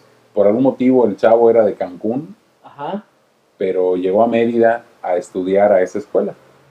Hay como mil historias de todas las escuelas, pero Sí, esa claro. en particular tiene muchas. Y lo, lo chistoso es que el tipo era muy hábil y se dio cuenta que a una compañera le gustaba un chavo del cual él era buen amigo.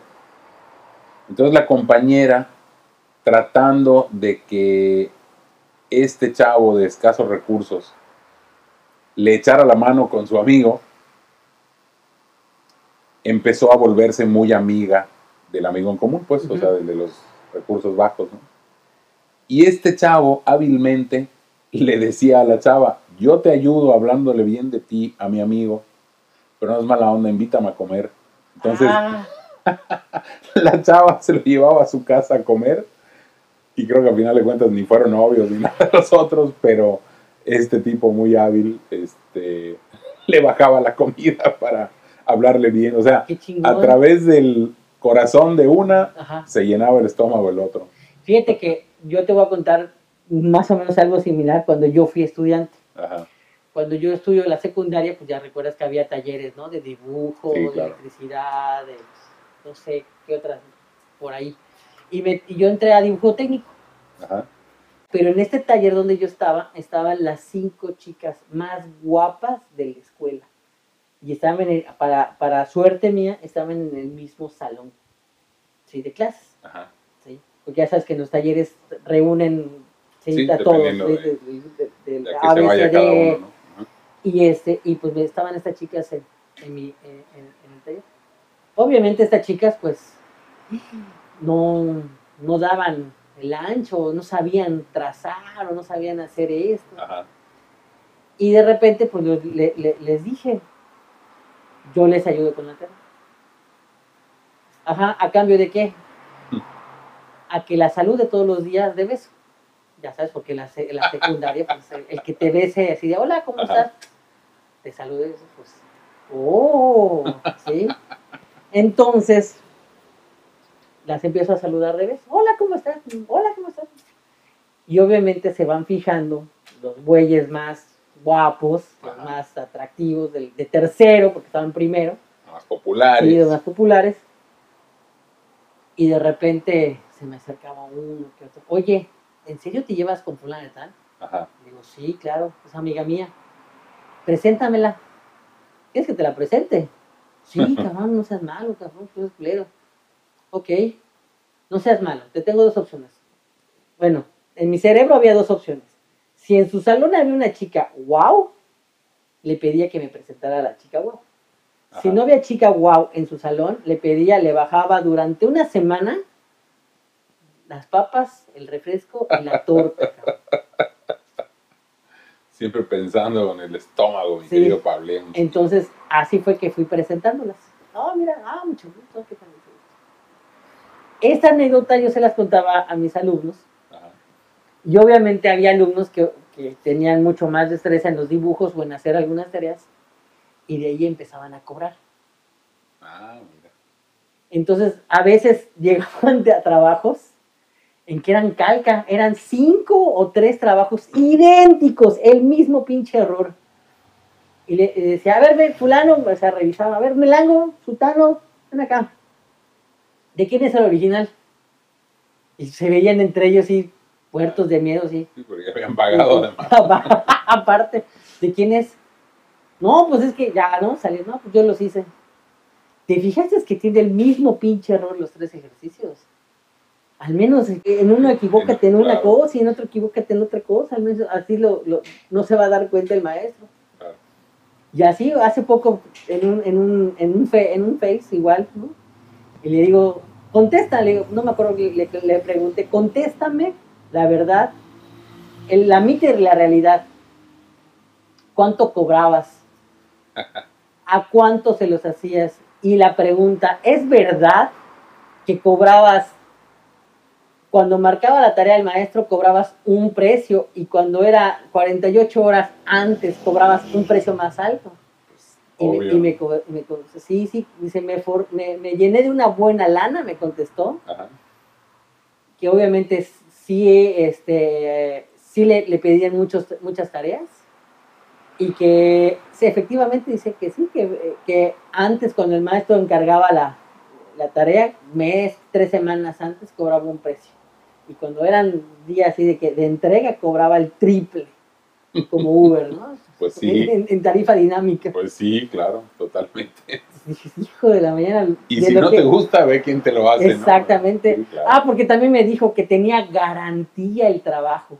Ah, mira. Que si el trabajo no lo. No, no, No sacaba no- mínimo tanto. o que el maestro no se daba da cuenta de que este, era copia o era, no, era encargo, Sí. les devolvía su dinero.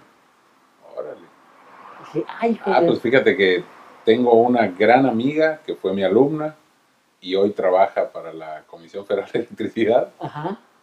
eh, que hacía eso para ayudarse con gastos y otras cosas, porque Ajá. ella es de otra ciudad.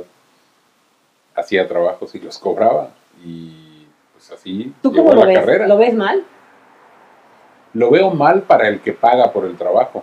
Lo veo bien para el que hace el trabajo. O sea, Ajá. a final de cuentas está haciendo un trabajo. Sí, un negocio. Sí, Es un negocio. Es un negocio y le está echando ganas porque al menos yo sé que esta chava escribía trabajos diferentes, no del suyo copiaba y pegaba, Ajá, no, no, no, sino que hacía un Desde trabajo cero. nuevo. Sí, claro, entonces, mal por el que lo encarga, chingón el que lo hace, Claro. ¿No? A final de cuentas, ok, que si es ético, ¿Alguna vez lo hiciste tú? sí, en la carrera, sí, o sea, nunca encargué un trabajo, o pagué por un trabajo, pero sí me pagaron por hacer un trabajo. Edición de video. Ah, mira. que había eh, un grupo de mi salón. Entonces empezamos un chorro y terminamos bien poquitos. Sí, mi claro. generación empezó de 45 en Ajá. la carrera y terminamos 13. Uf. Y de esos 13 había un grupito que de plano no le movía nada de, de ediciones. Y me encargaron una edición, yo la hice, que entonces ya llevaba pues, algún tiempo de experiencia. Yo más o menos a mitad de la carrera empecé a trabajar Ujú. en temas de, De de edición. Y entonces, ya para el final, pues editaba con los ojos cerrados. Claro, claro. Y sí, este, ya ni me acuerdo cuánto cobré, pero... Pero te pues voy cobré. a- a- igual como alumno, te voy a contar. Y fue en tu clase. Así tengo que, te- tengo que este, confesarlo. Nos ¿Quién le diste hiciste su clases, sí, el examen. El examen. Sí, fíjate. Ah, pero de una ¿te- cosa, te ¿eh? que Yo no le, yo, yo me tuve que ir antes Sí, te tuvimos que ir por, una, un, por un accidente, claro. El accidente. Y este, no sé, no, me no recuerdo quién fue el que, eh, el maestro que fue a cubrirte. un exalumno mío, Híjole, no me acuerdo de su nombre. Samnat. Ah, es verdad, Sapna. Este, entonces, había un compañero que de plano no sabía nada.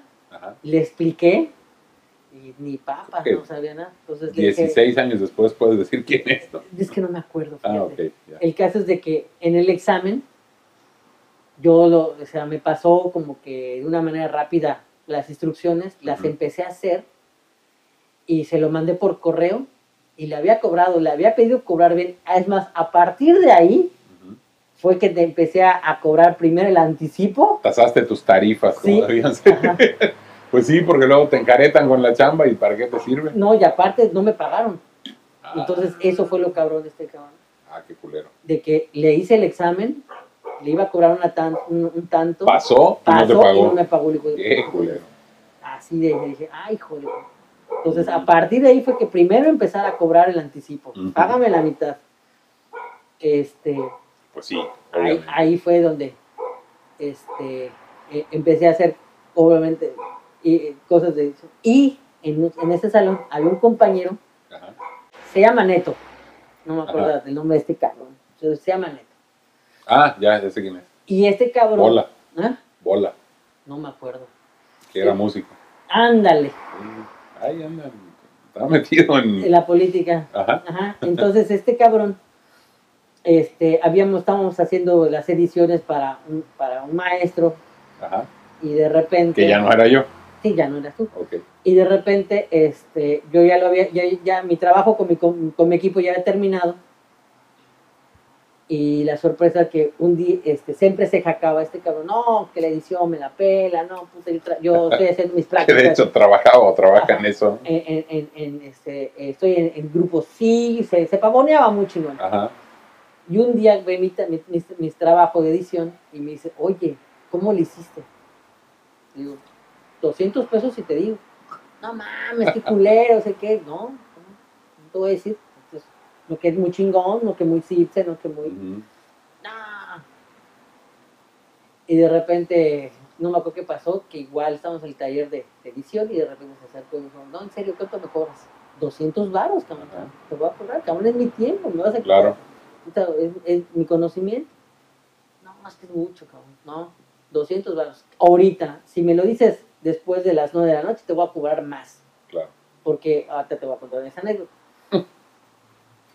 y ya como que, ya como a las 9, ya que estábamos por salir de la escuela, me dice, oye, ¿cuánto me cobras? Ahorita, 400 varos. No mames, cabrón, te pasas. cabrón, me voy a quedar para hacer mi tarea, tu tarea ahorita, cabrón, y no sé a qué hora voy a salir, no mames. Claro. Bueno, te voy a paso la mitad. No, 300 pesos ahorita y mañana me da 100. Y así como que muy refugiado, ya le entregué, ya le dije dónde estaba y ya me quedé la noche. Fíjate que en la universidad yo sí estoy muy agradecido con el, el que en ese momento coordinador o el gerente de, de la escuela, Ujú. Juan Carlos Rijani. Ajá. Y en ese tiempo yo me salí de mi casa por segunda vez y me fui a vivir con una novia. Obviamente, pues cuando te vas a vivir vas sin nada. Así es. O sea, teníamos un radio, ya después fuimos por un trabajo que tuve, empezamos a, a llenar unas, cosas. unas cosas para, la, para el departamento. Entonces, había un señor, no, creo que se llama Don Manuel, que te daba, después de que la escuela terminaba de dar clases a las 10, a las 10 y media, el señor empezaba a apagar luces, Ajá. breaks, y si estabas haciendo la tarea, adiós Sí. breaks, se fue. Ajá. Entonces llegaba Don Manuelito y puta, a guardar el disco, Ya discos de. USB y a, a oír. Entonces un día, sin, obviamente sin computadora, y que tenía que hacer edición, radio, guiones y tanta chica, Etcétera. Ajá. subo con Juan Carlos. Le digo, oye Juan Carlos, necesito que me des un permiso porque no tengo computadora. Estoy viviendo ahorita ya con mi novia, pero no tengo el recurso de una computadora. ¿Me das permiso de quedarme aquí en la escuela? Sí, claro, sin pedos. ¿Hasta qué horas quieres? Dije, es neta. Le dije primera, la primera vez, a la una de la mañana. No, no, no, no.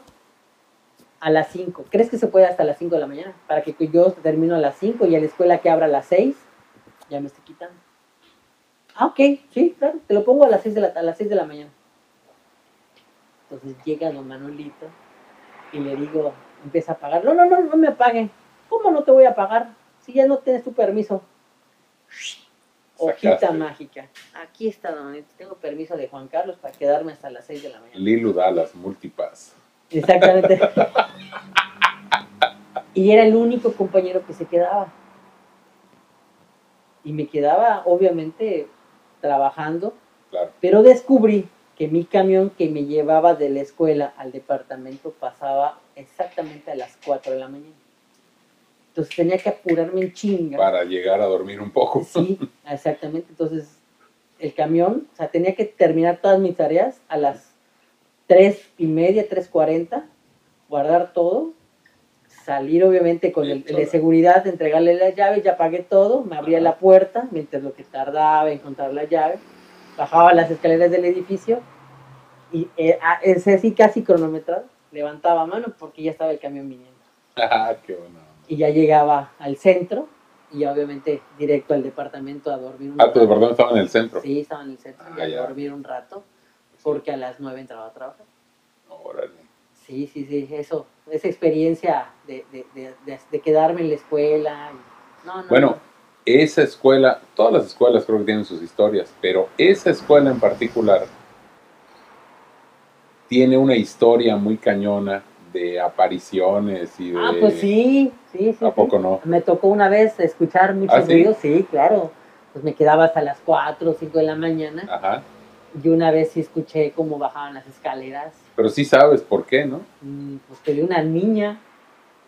Ajá, bueno, había una niña, había un niño, había no sé qué. Pero todo el asunto, y esto sí es cierto, ¿eh? ese edificio donde está la escuela hoy estuvo abandonado mucho tiempo. Sí, claro. De hecho, a medio construir, se quedó en obra negra y no sé si se les acabó el dinero a los dueños o qué pasó, pero bueno, el caso es que el edificio quedó ahí, ¿no? Y le crecieron ramas adentro y árboles. Ajá, sí, sí, sí. Pero ese edificio tiene una, como un sótano, vamos a decir. Que se volvió taller de radio. Exactamente. Y, de televisión. Eh, de radio nada más. Y una parte es una cámara de GESEL para para psicología y mercadotecnia. Bueno, la situación es que al lado del salón de radio hay una bodega. Esa bodega originalmente, cuando llegaron, que el edificio estaba en abandono y en obra negra y no sé qué, cuando llegaron las autoridades a ocupar el edificio, encontraron en esa bodega velas derretidas y un pentagrama. Eso dicen. Eso era ¿Y es real? ¿Fue real? Sí, sí. Ah, qué cabrón. Sí, claro. Entonces, alguien hacía rituales ahí, que si funcionaron o no, no lo sé, pero hacían rituales ahí. Y, eh, pues, yo me imagino que a sabiendas de eso ya se genera una vibra y lo que tú quieras, pero, pero sí, yo varias veces salí de ese edificio tarde, nunca me salí tan tarde como tú, obviamente, pero sí salí bastante tarde, que un tiempo trabajé ahí. Y eh, nunca me tocó ver nada, pero a veces sí se sentía una vibra. Sí, sí, ¿sabes? Yo me llevé mucho con la señora de limpieza y me dijo, ella sí me contaba. ¿Sigue ahí? sí. Y, este, y me, me, contaba que sí se les escondían las cosas, que sí se aparecían y desaparecían las cosas. Había un guardia que contaba este, que en algún momento ellos siempre tenían que revisar, antes de cerrar el edificio, tenían que revisar baños y todo lo demás. Y dice que en una ocasión entró al baño del piso de hasta arriba, al baño de mujeres, tocó, pero tenía que entrar forzosamente. Y dice, eh, eso me lo contó él, o sea, no, no me contaron que él sabía, eso me lo contó él, que entró y vio a una mujer vestida de negro viendo hacia el espejo de espaldas a él y que le pidió que por favor se fuera. Y cuando bajó la mirada, vio que el vestido flotaba en el aire y la tipa no tenía pies. Ah, cabrón. Eso fue lo que él contó. Yo sí, alguna vez sí escuché, sí me puse un poco nerviosón. Ajá. En una de esas que tenía que cerrar el taller, porque ya el taller de, de Mac estaba hasta el final. Ajá. Entonces, lo único, lo último que tenía que apagar era la luz. Se apagaba porque el, el estaba obviamente apagado. Entonces ya tenía que tener mi, mi mochila lista, todo lo que tenía que preparado para... apagar y cerrar y correr al, pero de alguna manera decirlo de esa manera. Sí, y, y, obviamente en una de esas sí, sí, sí escuché cómo bajaban las escaleras. Sí me, sí me alteró un poquito. Sí, sí, me acuerdo de esa. Sí, tenía su, su vibra especial ese lugar. ¿Tú cómo ves el sistema actual de, de dar clases en, desde casa? Mira,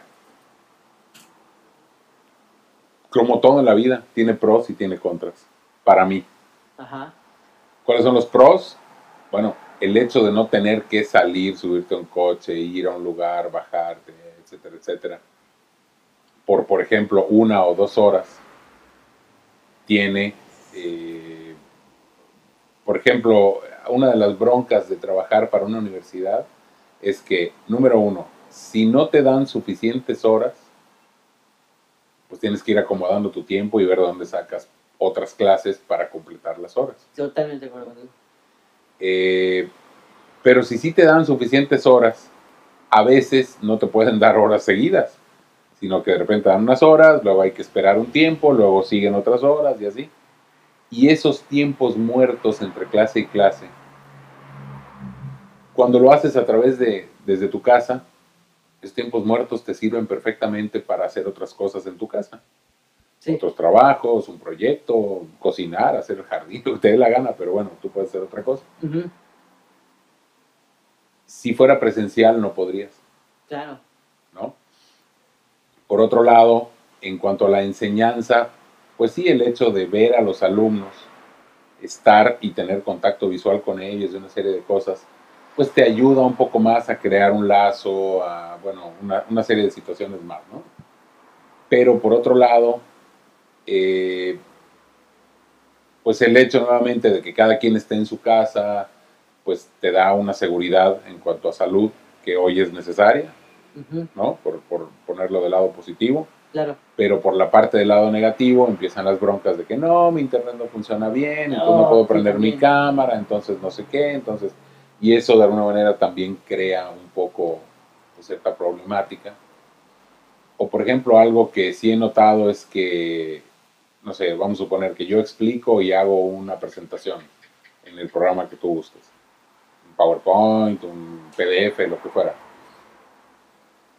Y luego los alumnos me dicen, oye, ¿y nos vas a prestar el PDF? O sea, ¿nos vas a compartir ese PDF o no sé qué para estudiar? Sí, bueno, ok, ahí te va, te lo mando.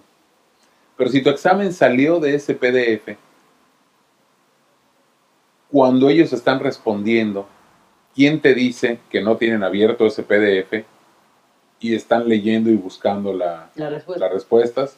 O bien que están en su celular, que tú no puedes ver, aun si tuvieran la cámara abierta. O sea, tú ves con la cámara cierta parte de la persona, pero tú no sabes qué está pasando abajo de, la mesa o de su, del área de la cámara pues pueden estar preguntándole a otra persona de su mismo salón o de otro salón cómo se hace esto, qué respuesta es aquí, cómo le muevo acá, etcétera. Entonces, sí hay como... Ventajas y desventajas. Totalmente, como en la vida. Es, es complicado. Que a veces, y te preguntaba eso porque esto es gracias a la tecnología. Ajá no sé si pueda llamarlo el siguiente paso de la educación. Hay países que sí lo hacen, ¿sí? En ciertos grados o niveles académicos, pero México creo que no estaba preparado para una, un madrazo así. Creo que nadie en el mundo, pero eh, sí también es cierto que sobre la marcha se tuvieron que aprender técnicas nuevas o diferentes de cómo hacer cosas. Entonces, por ejemplo, ahorita que hablas de esto, de que cómo hacer, lo que creo que ya no funciona es aquella educación tradicional o ese examen tradicional. Claro. Pero entonces lo que tenemos que hacer es idear maneras nuevas de cómo hacer las cosas. Y una de esas maneras, pues por ejemplo, puede ser, en vez de poner exámenes escritos, irte sobre la parte de trabajos, pero nuevamente te encuentras pros y te encuentras contras. O por ejemplo, ¿qué pasa, no? Eh, creo que en algún momento inclusive lo chateamos o lo platicamos. Te vuelves maestro no solo de ciertas horas, sino que la universidad para la que trabaja la institución ya quiere que seas un maestro de 24, horas, pagándote hora y media. Sí, sí, sí. Y eso es lo que está cabrón y no se puede. o sea, aquí hay que hacer un trato que sea ganar, ganar. Y cuando la universidad te exige, toma este curso, haz esta cosa, no sé qué digo, está bien que sea para tu superación. Pero también es cierto que si eres maestro, generalmente tienes también otro trabajo. Claro. Que es la mancuerna correcta. Hacer, por ejemplo, no sé, eh, una actividad con una empresa o por tu cuenta y dar clase con cosas que tengan que ver con eso que haces. La mejor manera de mantenerte al día, de estar, eh, de ponerle ejemplos eh, reales, a tus alumnos, en fin, una serie de, cosas ahí que se pueden complementar. Pero también es cierto que cuando te están queriendo llamar y que hagas esto y que hagas lo otro, y que tomes el curso y que ahora entra a la actividad y que ahora no sé qué, y además prepara tu clase, además da tu clase y luego califica lo que hiciste, pues la realidad es que te están pagando, o sea, el dinero que te pagan por una clase de una hora y media o dos horas eh, al, día o a la semana, se diluye en realidad no en dos horas o en hora y media, se diluye en cuatro horas o cinco. Entonces, ah, y además los sueldos para maestros Pablito, son raquíticos. O sea, aún si tuvieras maestría y doctorado y no sé qué, y la universidad para que trabajaras tuviera esa, ese escalafón, aún así tienes la bronca de que, bueno, solamente con doctorado es como más o menos te pagan más decente. O sea, estamos hablando de un sueldo que permita una vida. No estoy diciendo una vida de lujo, una vida. Una vida. Eh, esa es la situación, que está muy mal pagada la educación y realmente quien educa o quien está metido en la docencia no educa, quien está metido en la docencia está metido porque le gusta generalmente, o sea, si está pensando que va a entrar por sacar dinero, está jodido. Porque no va por ahí. O sea, sí vas a obtener algún beneficio, pero nunca el suficiente. Para mantener una familia de clases, no, la haces. ¿Te ayuda a complementar? Sí, pero si piensas que solo de eso vas a vivir, nada más que tengas un puesto en alguna, o sea, que seas administrativo en algún lugar y más o menos pudiera ser. Claro. ¿no? Entonces, sí el detalle que hay es que cuando te empiezan a demandar más allá, se vuelve un problema y tienes que encontrar la manera, volviendo a lo que me preguntabas, tienes que encontrar la manera de que la forma en la que enseñes, la forma en la que evalúes lo que enseñaste y que puedas calificar, sea congruente con el tiempo que te pagan para hacerlo. Sí, claro. Sí, sí, sí. O sea, realmente educar es una situación, perdón, la educación, pues la docencia, es un tema más de vocación que un negocio. Eso es 100%. Totalmente de acuerdo contigo. Es una de las cosas que a mí me pasó, no uno, muchas veces, ¿sí? de que tienes que dar más de ti de lo que la escuela te pide. Eh, y eso está bien en algunas ocasiones. El problema es cuando quieren que todo el tiempo sea ah, así. Claro, también. Sí, está, cabrón. ¿Alguna vez se te hizo difícil tener horas y horas en todos, en muchos lados a la vez, o varios lados a la vez? Llegué a tener cinco o seis materias a la vez en tres universidades diferentes al mismo tiempo. complicadísimo. Sí, porque la movilidad nuevamente, o sea, como no había pandemia y no era en línea, la movilidad era un detalle. Porque era, por ejemplo, arrancar en la universidad a las 7 de la mañana, de 7 a 9, por ejemplo, o a 8.45. Ajá. Entonces, salir de esa universidad y lanzarte de volada a la otra universidad del otro lado de la ciudad. Sí, sí, sí. A entonces dar clase de, por decir algo, eh, no sé, 10 a 12 o 1 o 2, lo que fuera, ¿no?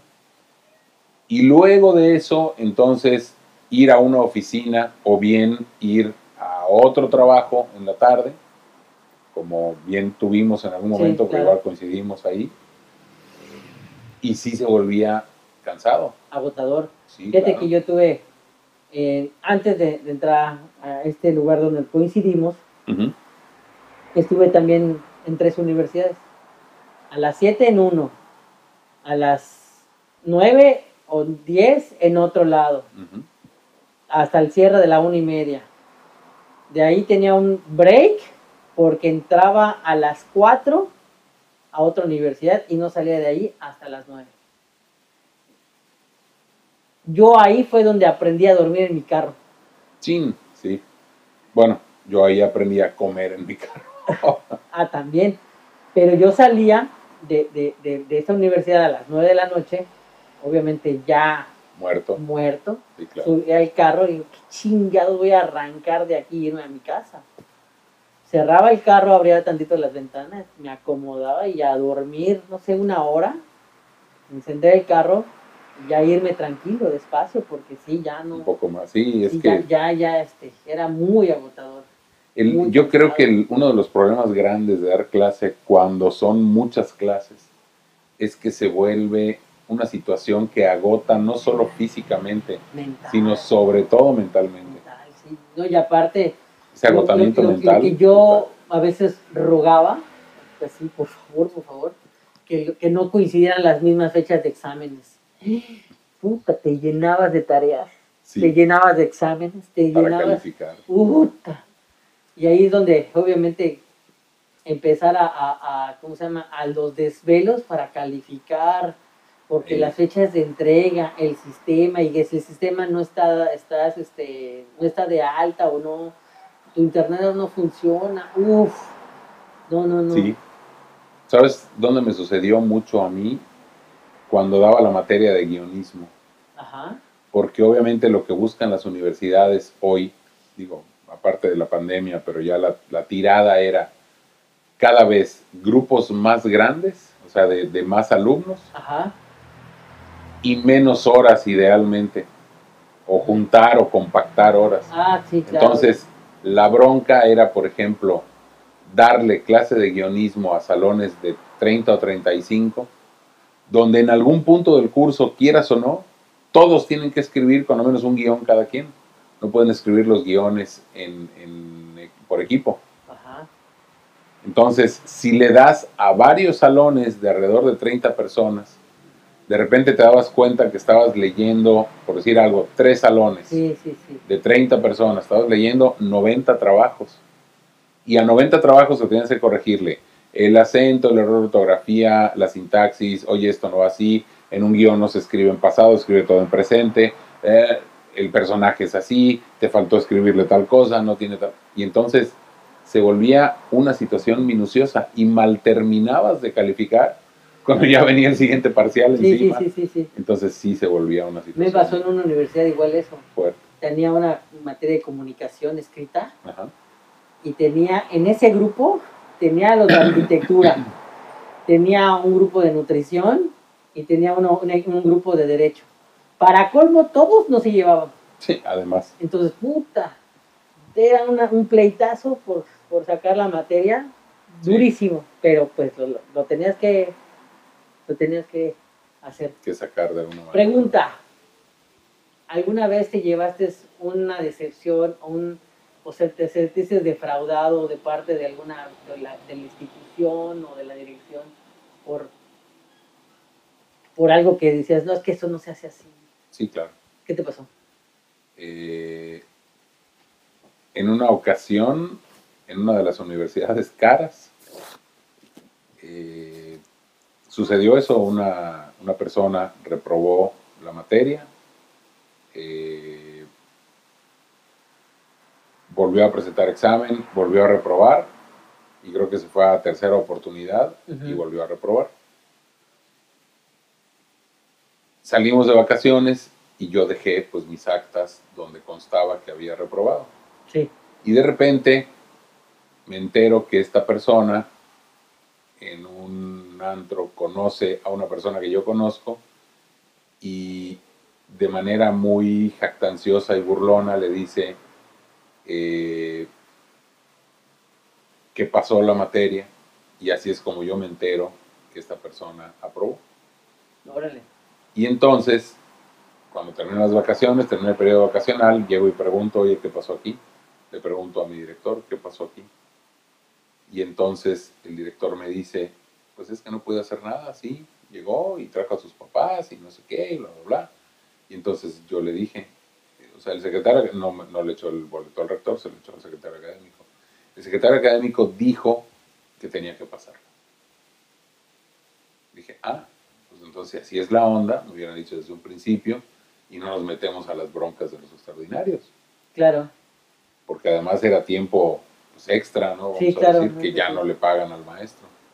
Entonces, de haber sabido que así querían, me hubieran dicho desde un principio. y bien lo hacía, o, o decía, pues no, así no juego.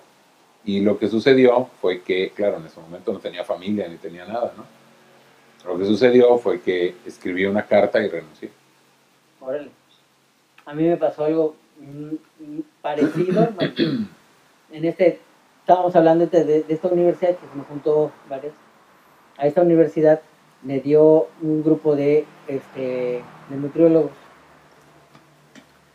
Yo no sabía que ese eh, grupo de nutriólogos era como que conflictivo porque la gran mayoría de, de- de- de los alumnos de ese grupo estaban becados.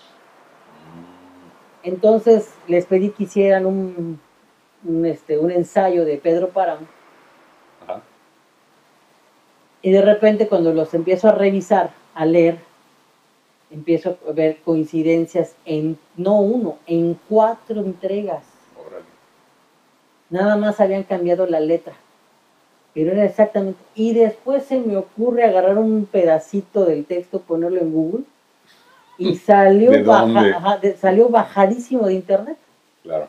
Además. A estos, a estos alumnos, yo no sabía que eran becados, te vuelvo a mencionar. Ajá. Sí. Los, los, los torné con el mínimo de era 5.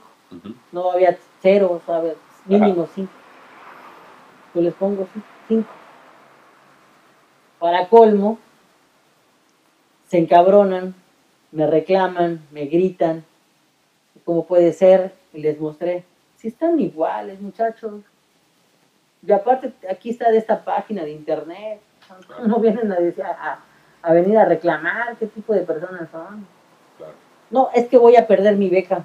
Me vale madre su Es beca. boleto digo. tuyo, Y cabrón. digo, estás haciendo un, pro- un, pro- un producto fraude, digo. Claro. Estás haciendo mal. Mereces perderla por hacer Y, trampa. y- y- y se encabronan todavía más. Estas personas, estas niñas se encabronan más, son nutriólogos.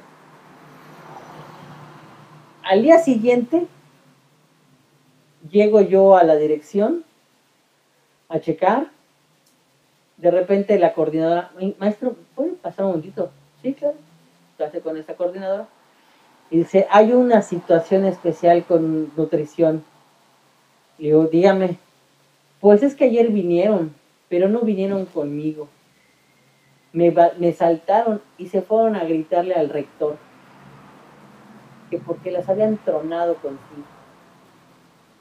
¿Tienen los ejercicios maestros? Sí, aquí están. Es más, a todos les entregué excepto a ellos. Me quedo con la evidencia de que son trabajos fraude, fraudulentos, que los habían bajado de internet y aquí está la página. Estaba yo comentando eso, de repente sale el rector frente de mí y la coordinación, la coordinadora me dice, ¿usted es Gámez? Le digo, sí.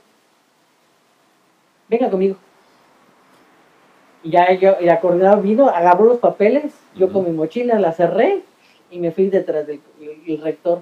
Ujú. Subimos al edificio, llegamos al salón, llegamos al salón, ta, ta, ta, abrió la puerta, entró y le dijo a la, al maestro, maestro, ¿me permite a ese, a ese, a ese, a ese? Vengan para acá. El rector, un cabrón, llegó y le dijo, a ver, así, frente a mí, a ver, hijo de la chingada, ayer estas hijas, estas cabronas, me vieron a hacer un desmadre porque usted les, les calificó mal, tienen los tienen las, las tareas, la coordinadora, aquí están. Digo, son, les puso mínimo de aprobatorio, le digo, cinco, reprobatorio, le digo, cinco. Y lo bajaron en internet. Y, me, y, la, y el rector le, se le dijo, a ver, justifíquenmelo, porque eso para mí no es cinco, para mí es cero. Y a partir de hoy se les quita la, la, beca. y quedan expulsadas de la universidad. Y a usted, qué pendejo es por no ponerle cero. Además. O sea, saliste rasurado. Sí, sí, sí, y ahí fue donde dije, chingas. Uno que intenta ayudar y terminó revolcado entre la mierda. Sí, es un rollo. Y es lo, y es, es lo malo de, a veces ser, por eso te preguntaba, ¿alguna vez se sentiste Sí, eso, eso sucedió. Sí, sí, sí, cómo no.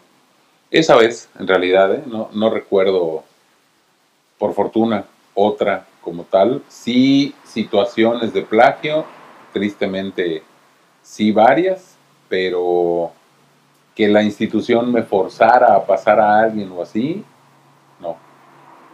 Que yo recuerde, no. Bueno, ya para terminar, yo sí tengo que aplaudirle en este 15 de, mayo, Día del Maestro, a todos esos maestros que están, obviamente te felicito a ti, gracias, gracias. por los maestros que están haciendo un esfuerzo puta, monstruoso, gigante, a que están todo el día en línea, están echando de todas las ganas por sacar el curso, el semestre, el, el cuatrimestre lo que sea. De verdad, mis aplausos, mi admiración a todos esos maestros que neta se la están rifando y lo están haciendo con lo que pueden. De verdad, mi, mis respetos, mi admiración, es de las cosas que más me siento orgulloso de haber sido yo maestro, porque uno, sea cual sea la situación de, de cualquier maestro, se la rifa frente a un grupo de clases una vez alguien me, creo que también me robé esa, esa frase, ser maestro es, ser maestro. Ser maestro es tener huevos.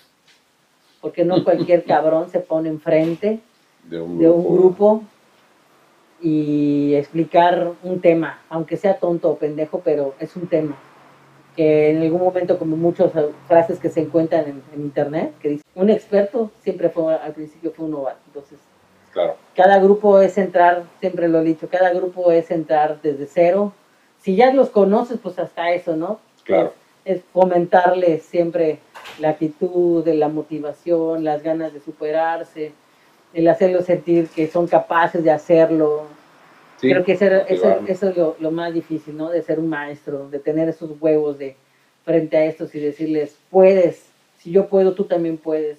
Fíjate que de las frases que yo me creí de ser maestro fue precisamente eh, como las japoneses, ¿sí?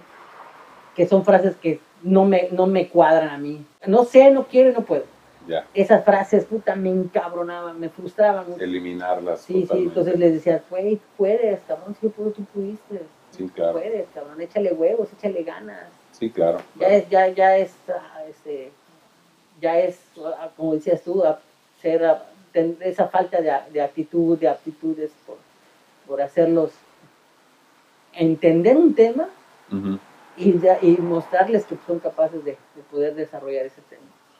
Sí, fíjate que yo creo que a riesgo de sonar así como que el mártir, eh, no, no, no, no va por ahí, ¿no? Pero una de las satisfacciones más grandes que tengo como maestro es cuando algo que el alumno piensa que es prácticamente imposible, sumamente difícil de hacer, y después se da cuenta que lo puede hacer, eh, ese cambio de actitud y sobre todo que se ve en la cara del alumno, para mí no tiene precio. Totalmente de acuerdo contigo. O sea, esa satisfacción que se siente cuando ves que el alumno entiende lo que le quieres explicar y, lo, y empieza a creer que lo puede hacer, sí no, para mí no tiene precio. Sí, no tiene precio, no tiene madre. te lleva más allá de lo que dices a huevo, cabrón. O sea, eso de que te estén pagando cualquier más, eso de que te estén queriendo hacer 10 mil cursos, de, todo ese tipo de cosas, de alguna manera empiezan a pesar menos cuando ves esa cara que pesa más. Totalmente de acuerdo. Y sí, un, un, buen amigo y maestro me dijo en alguna ocasión, la mejor manera de que tus alumnos, eh, o sea, si quieres ser un buen maestro, más bien me dijo, tienes que hacer que los alumnos entiendan que estás ahí para enseñarles. Sí, gran frase, ¿eh? Gran frase. O sea, y siempre les digo a mis alumnos, ¿eh? no vengo a ser amigos, vengo a ser, o sea, yo vengo a tratar de hacerles descubrir cómo es el conocimiento y dónde está en esta materia. Totalmente. Si sobre la marcha terminamos siendo amigos, padrísimo. Y si no, no pasa absolutamente nada. Pero de, si de algo me voy a encargar, mi compromiso es que ustedes aprendan. Totalmente de acuerdo. Y de, ustedes debe ser echarle ganas para hacerlo. Totalmente. Y sí, ahí, ahí más o menos es por donde va 23 años de ser maestro. Qué cabrón estás. no. no, pues no, pero, pero sí ha habido todo un poco. Sí, sí, me imagino que experiencias para mí con más todavía para contar. Sí, un poco de todo. Manolo, de verdad, muchas, muchas gracias por permitirme estar aquí, permitirme un ratito de tu día, de tu tiempo. Feliz, feliz día del maestro. Muchas gracias, querido Pablo. Colega, amigo, compañero. Muchas, felicidades a ti también. Gracias, gracias. Muchas gracias también por, pues, por el chance de participar en este proyecto que tienes de Chango Cósmico. Este... Y que no sea la primera, que sea más. Ah, hombre, ojalá, ojalá que puedan ser más, sí. si hay otros temas, con todo gusto. Va, va. Y eh, igual muchas felicidades y muchas gracias por lo que me tocó aprender cuando tú fuiste mi alumno. No, al contrario, gracias por, por enseñarme más. No, de verdad. Chingón, de veras. Muchas, gracias. Por favor, denle like, compartan, este, comenten, por favor, sería padrísimo este, leer qué, qué tanto les ha ido como alumnos o como maestros. Muchas gracias. Muchas gracias también, sí, claro. Que estén bien. Éxito. Gracias. Gracias.